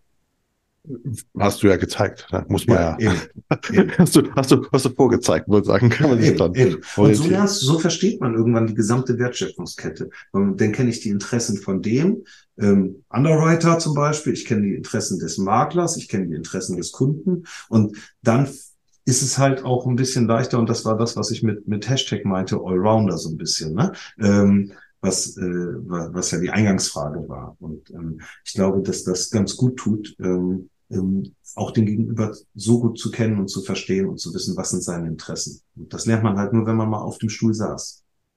Das stimmt, lernt man definitiv am besten. Ja, und jetzt kommt die letzte Frage und zwar die ist immer nach Büchern. Ja. Welche drei Bücher kannst du empfehlen und warum? Ja, tatsächlich, also ich muss dazu sagen, ich bin nicht die allergrößte Leseratte, aber ähm, habe mir jetzt mal die rausgesucht, die ähm, ja aus, aus unterschiedlichsten Gründen ich, ich ähm, wirklich empfehlen möchte und kann. Ähm, als ein, einmal aus der Historie raus, weil ich damals die Bücher verschlungen haben, waren eigentlich alles von von ähm, Jostein Garda, also Sophies Welt, das Orange Mädchen und so weiter. Die haben mich, weil sie einfach viele Metaebenen hatten, ähm, immer also ich, wie sagt man neudeutsch, so richtig geflasht eigentlich äh, damals, weil es wirklich viele Metaebenen hatte oder diese Bücher eigentlich immer haben. Das heißt, ähm, Jo Steingarder war damals so in meiner in meiner jugendlichen äh, Prägung eigentlich das, was ich was ich am, am interessantesten fand und damals echt verschlungen habe, alles Mögliche von ihm. Okay. Ähm, das ist das eine. Also insofern ist das jetzt nicht ein konkretes Buch, wobei dann würde ich wahrscheinlich Sophies Welt tatsächlich, das ist ja das Standardwerk, ähm, empfehlen, ähm, weil ich es einfach super interessant fand damals. Geht ja um Philosophie ähm, und, und die verschiedenen Epochen der Philosophie und ähm, das Ganze aber in einer, einer sehr guten Geschichte erzählt mit einem riesen Spannungsbogen und nachher bricht alles irgendwie ähm, ineinander zusammen. Ähm, ja, zweites ist, ähm, weil es mich einfach in der letzten Zeit oder vor, vor ein paar Jahren kam es, glaube ich, rein. Das ist ähm, Marc-Uwe Kling mit Quality Land. Ich weiß nicht, ob du den ah. Autor Marc-Uwe Kling kennst, der hat auch ja. Känguru-Chroniken und so weiter sagen. gemacht. Und ähm, Quality Land fand ich, fand ich einfach auch total, das ist ja so eine futuristische Welt, in der, gerade wenn wir über das Thema Digitalisierung sprechen, glaube ich, sehr, sehr humoristisch auf jeden Fall, ähm, die ähm, ja, was das auch für Folgen haben kann, wenn man, wenn man zu, sich zu digitalisiert und den Menschen zu weit außen vor lässt. Und das finde ich eine unglaublich ähm, visionäre Erkenntnis, die Marco Wickling dort gemalt hat mit dem, mit dem Buch. Gibt es ja auch einen zweiten Teil von, sind beide wirklich zu empfehlen. Okay. Zweiten Teil wusste ich noch gar nicht, interessant. Ah ja, gibt es äh, zwei Teile tatsächlich, aber auch schon ein bisschen länger, tatsächlich. Also insofern, ja. Aber also aufbauend auf den ersten Teil. Geschichte wird weitererzählt. Gut. Und dann das dritte Buch.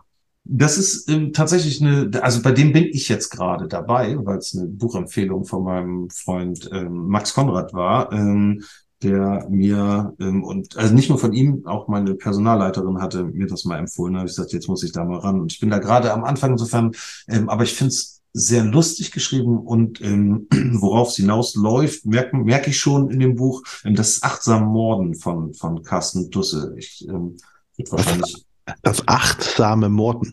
Achtsam Morden, richtig. Da geht's um, um achtsam sein, also auf auf sich selber, auf Bedürfnisse etc. Also, ah, okay, also ähm, nicht jemanden, also, nicht jemanden ermorden, sondern achtsam. Also das ja, es, es, geht aber schon. Also das ist halt aus der aus der Geschichte erzählt ähm, äh, jemand, der der da selber quasi auch auch auch mordet, aber so ein bisschen humoristisch. aber ähm, es geht eigentlich um um Achtsamkeit in dem Buch. Ähm, insofern, ähm, ja, Carsten Dusse, achtsam Morden. Ich bin aber auch noch nicht durch, muss ich dazu sagen. ja, auf jeden Fall. Insofern kann ich es noch nicht Fall. gar nicht zu Ende, aber ich finde es gut gemacht, tatsächlich jetzt schon. Klingt auf jeden Fall schon mal spannend, möchte ich festhalten. Ja. Sehr schön.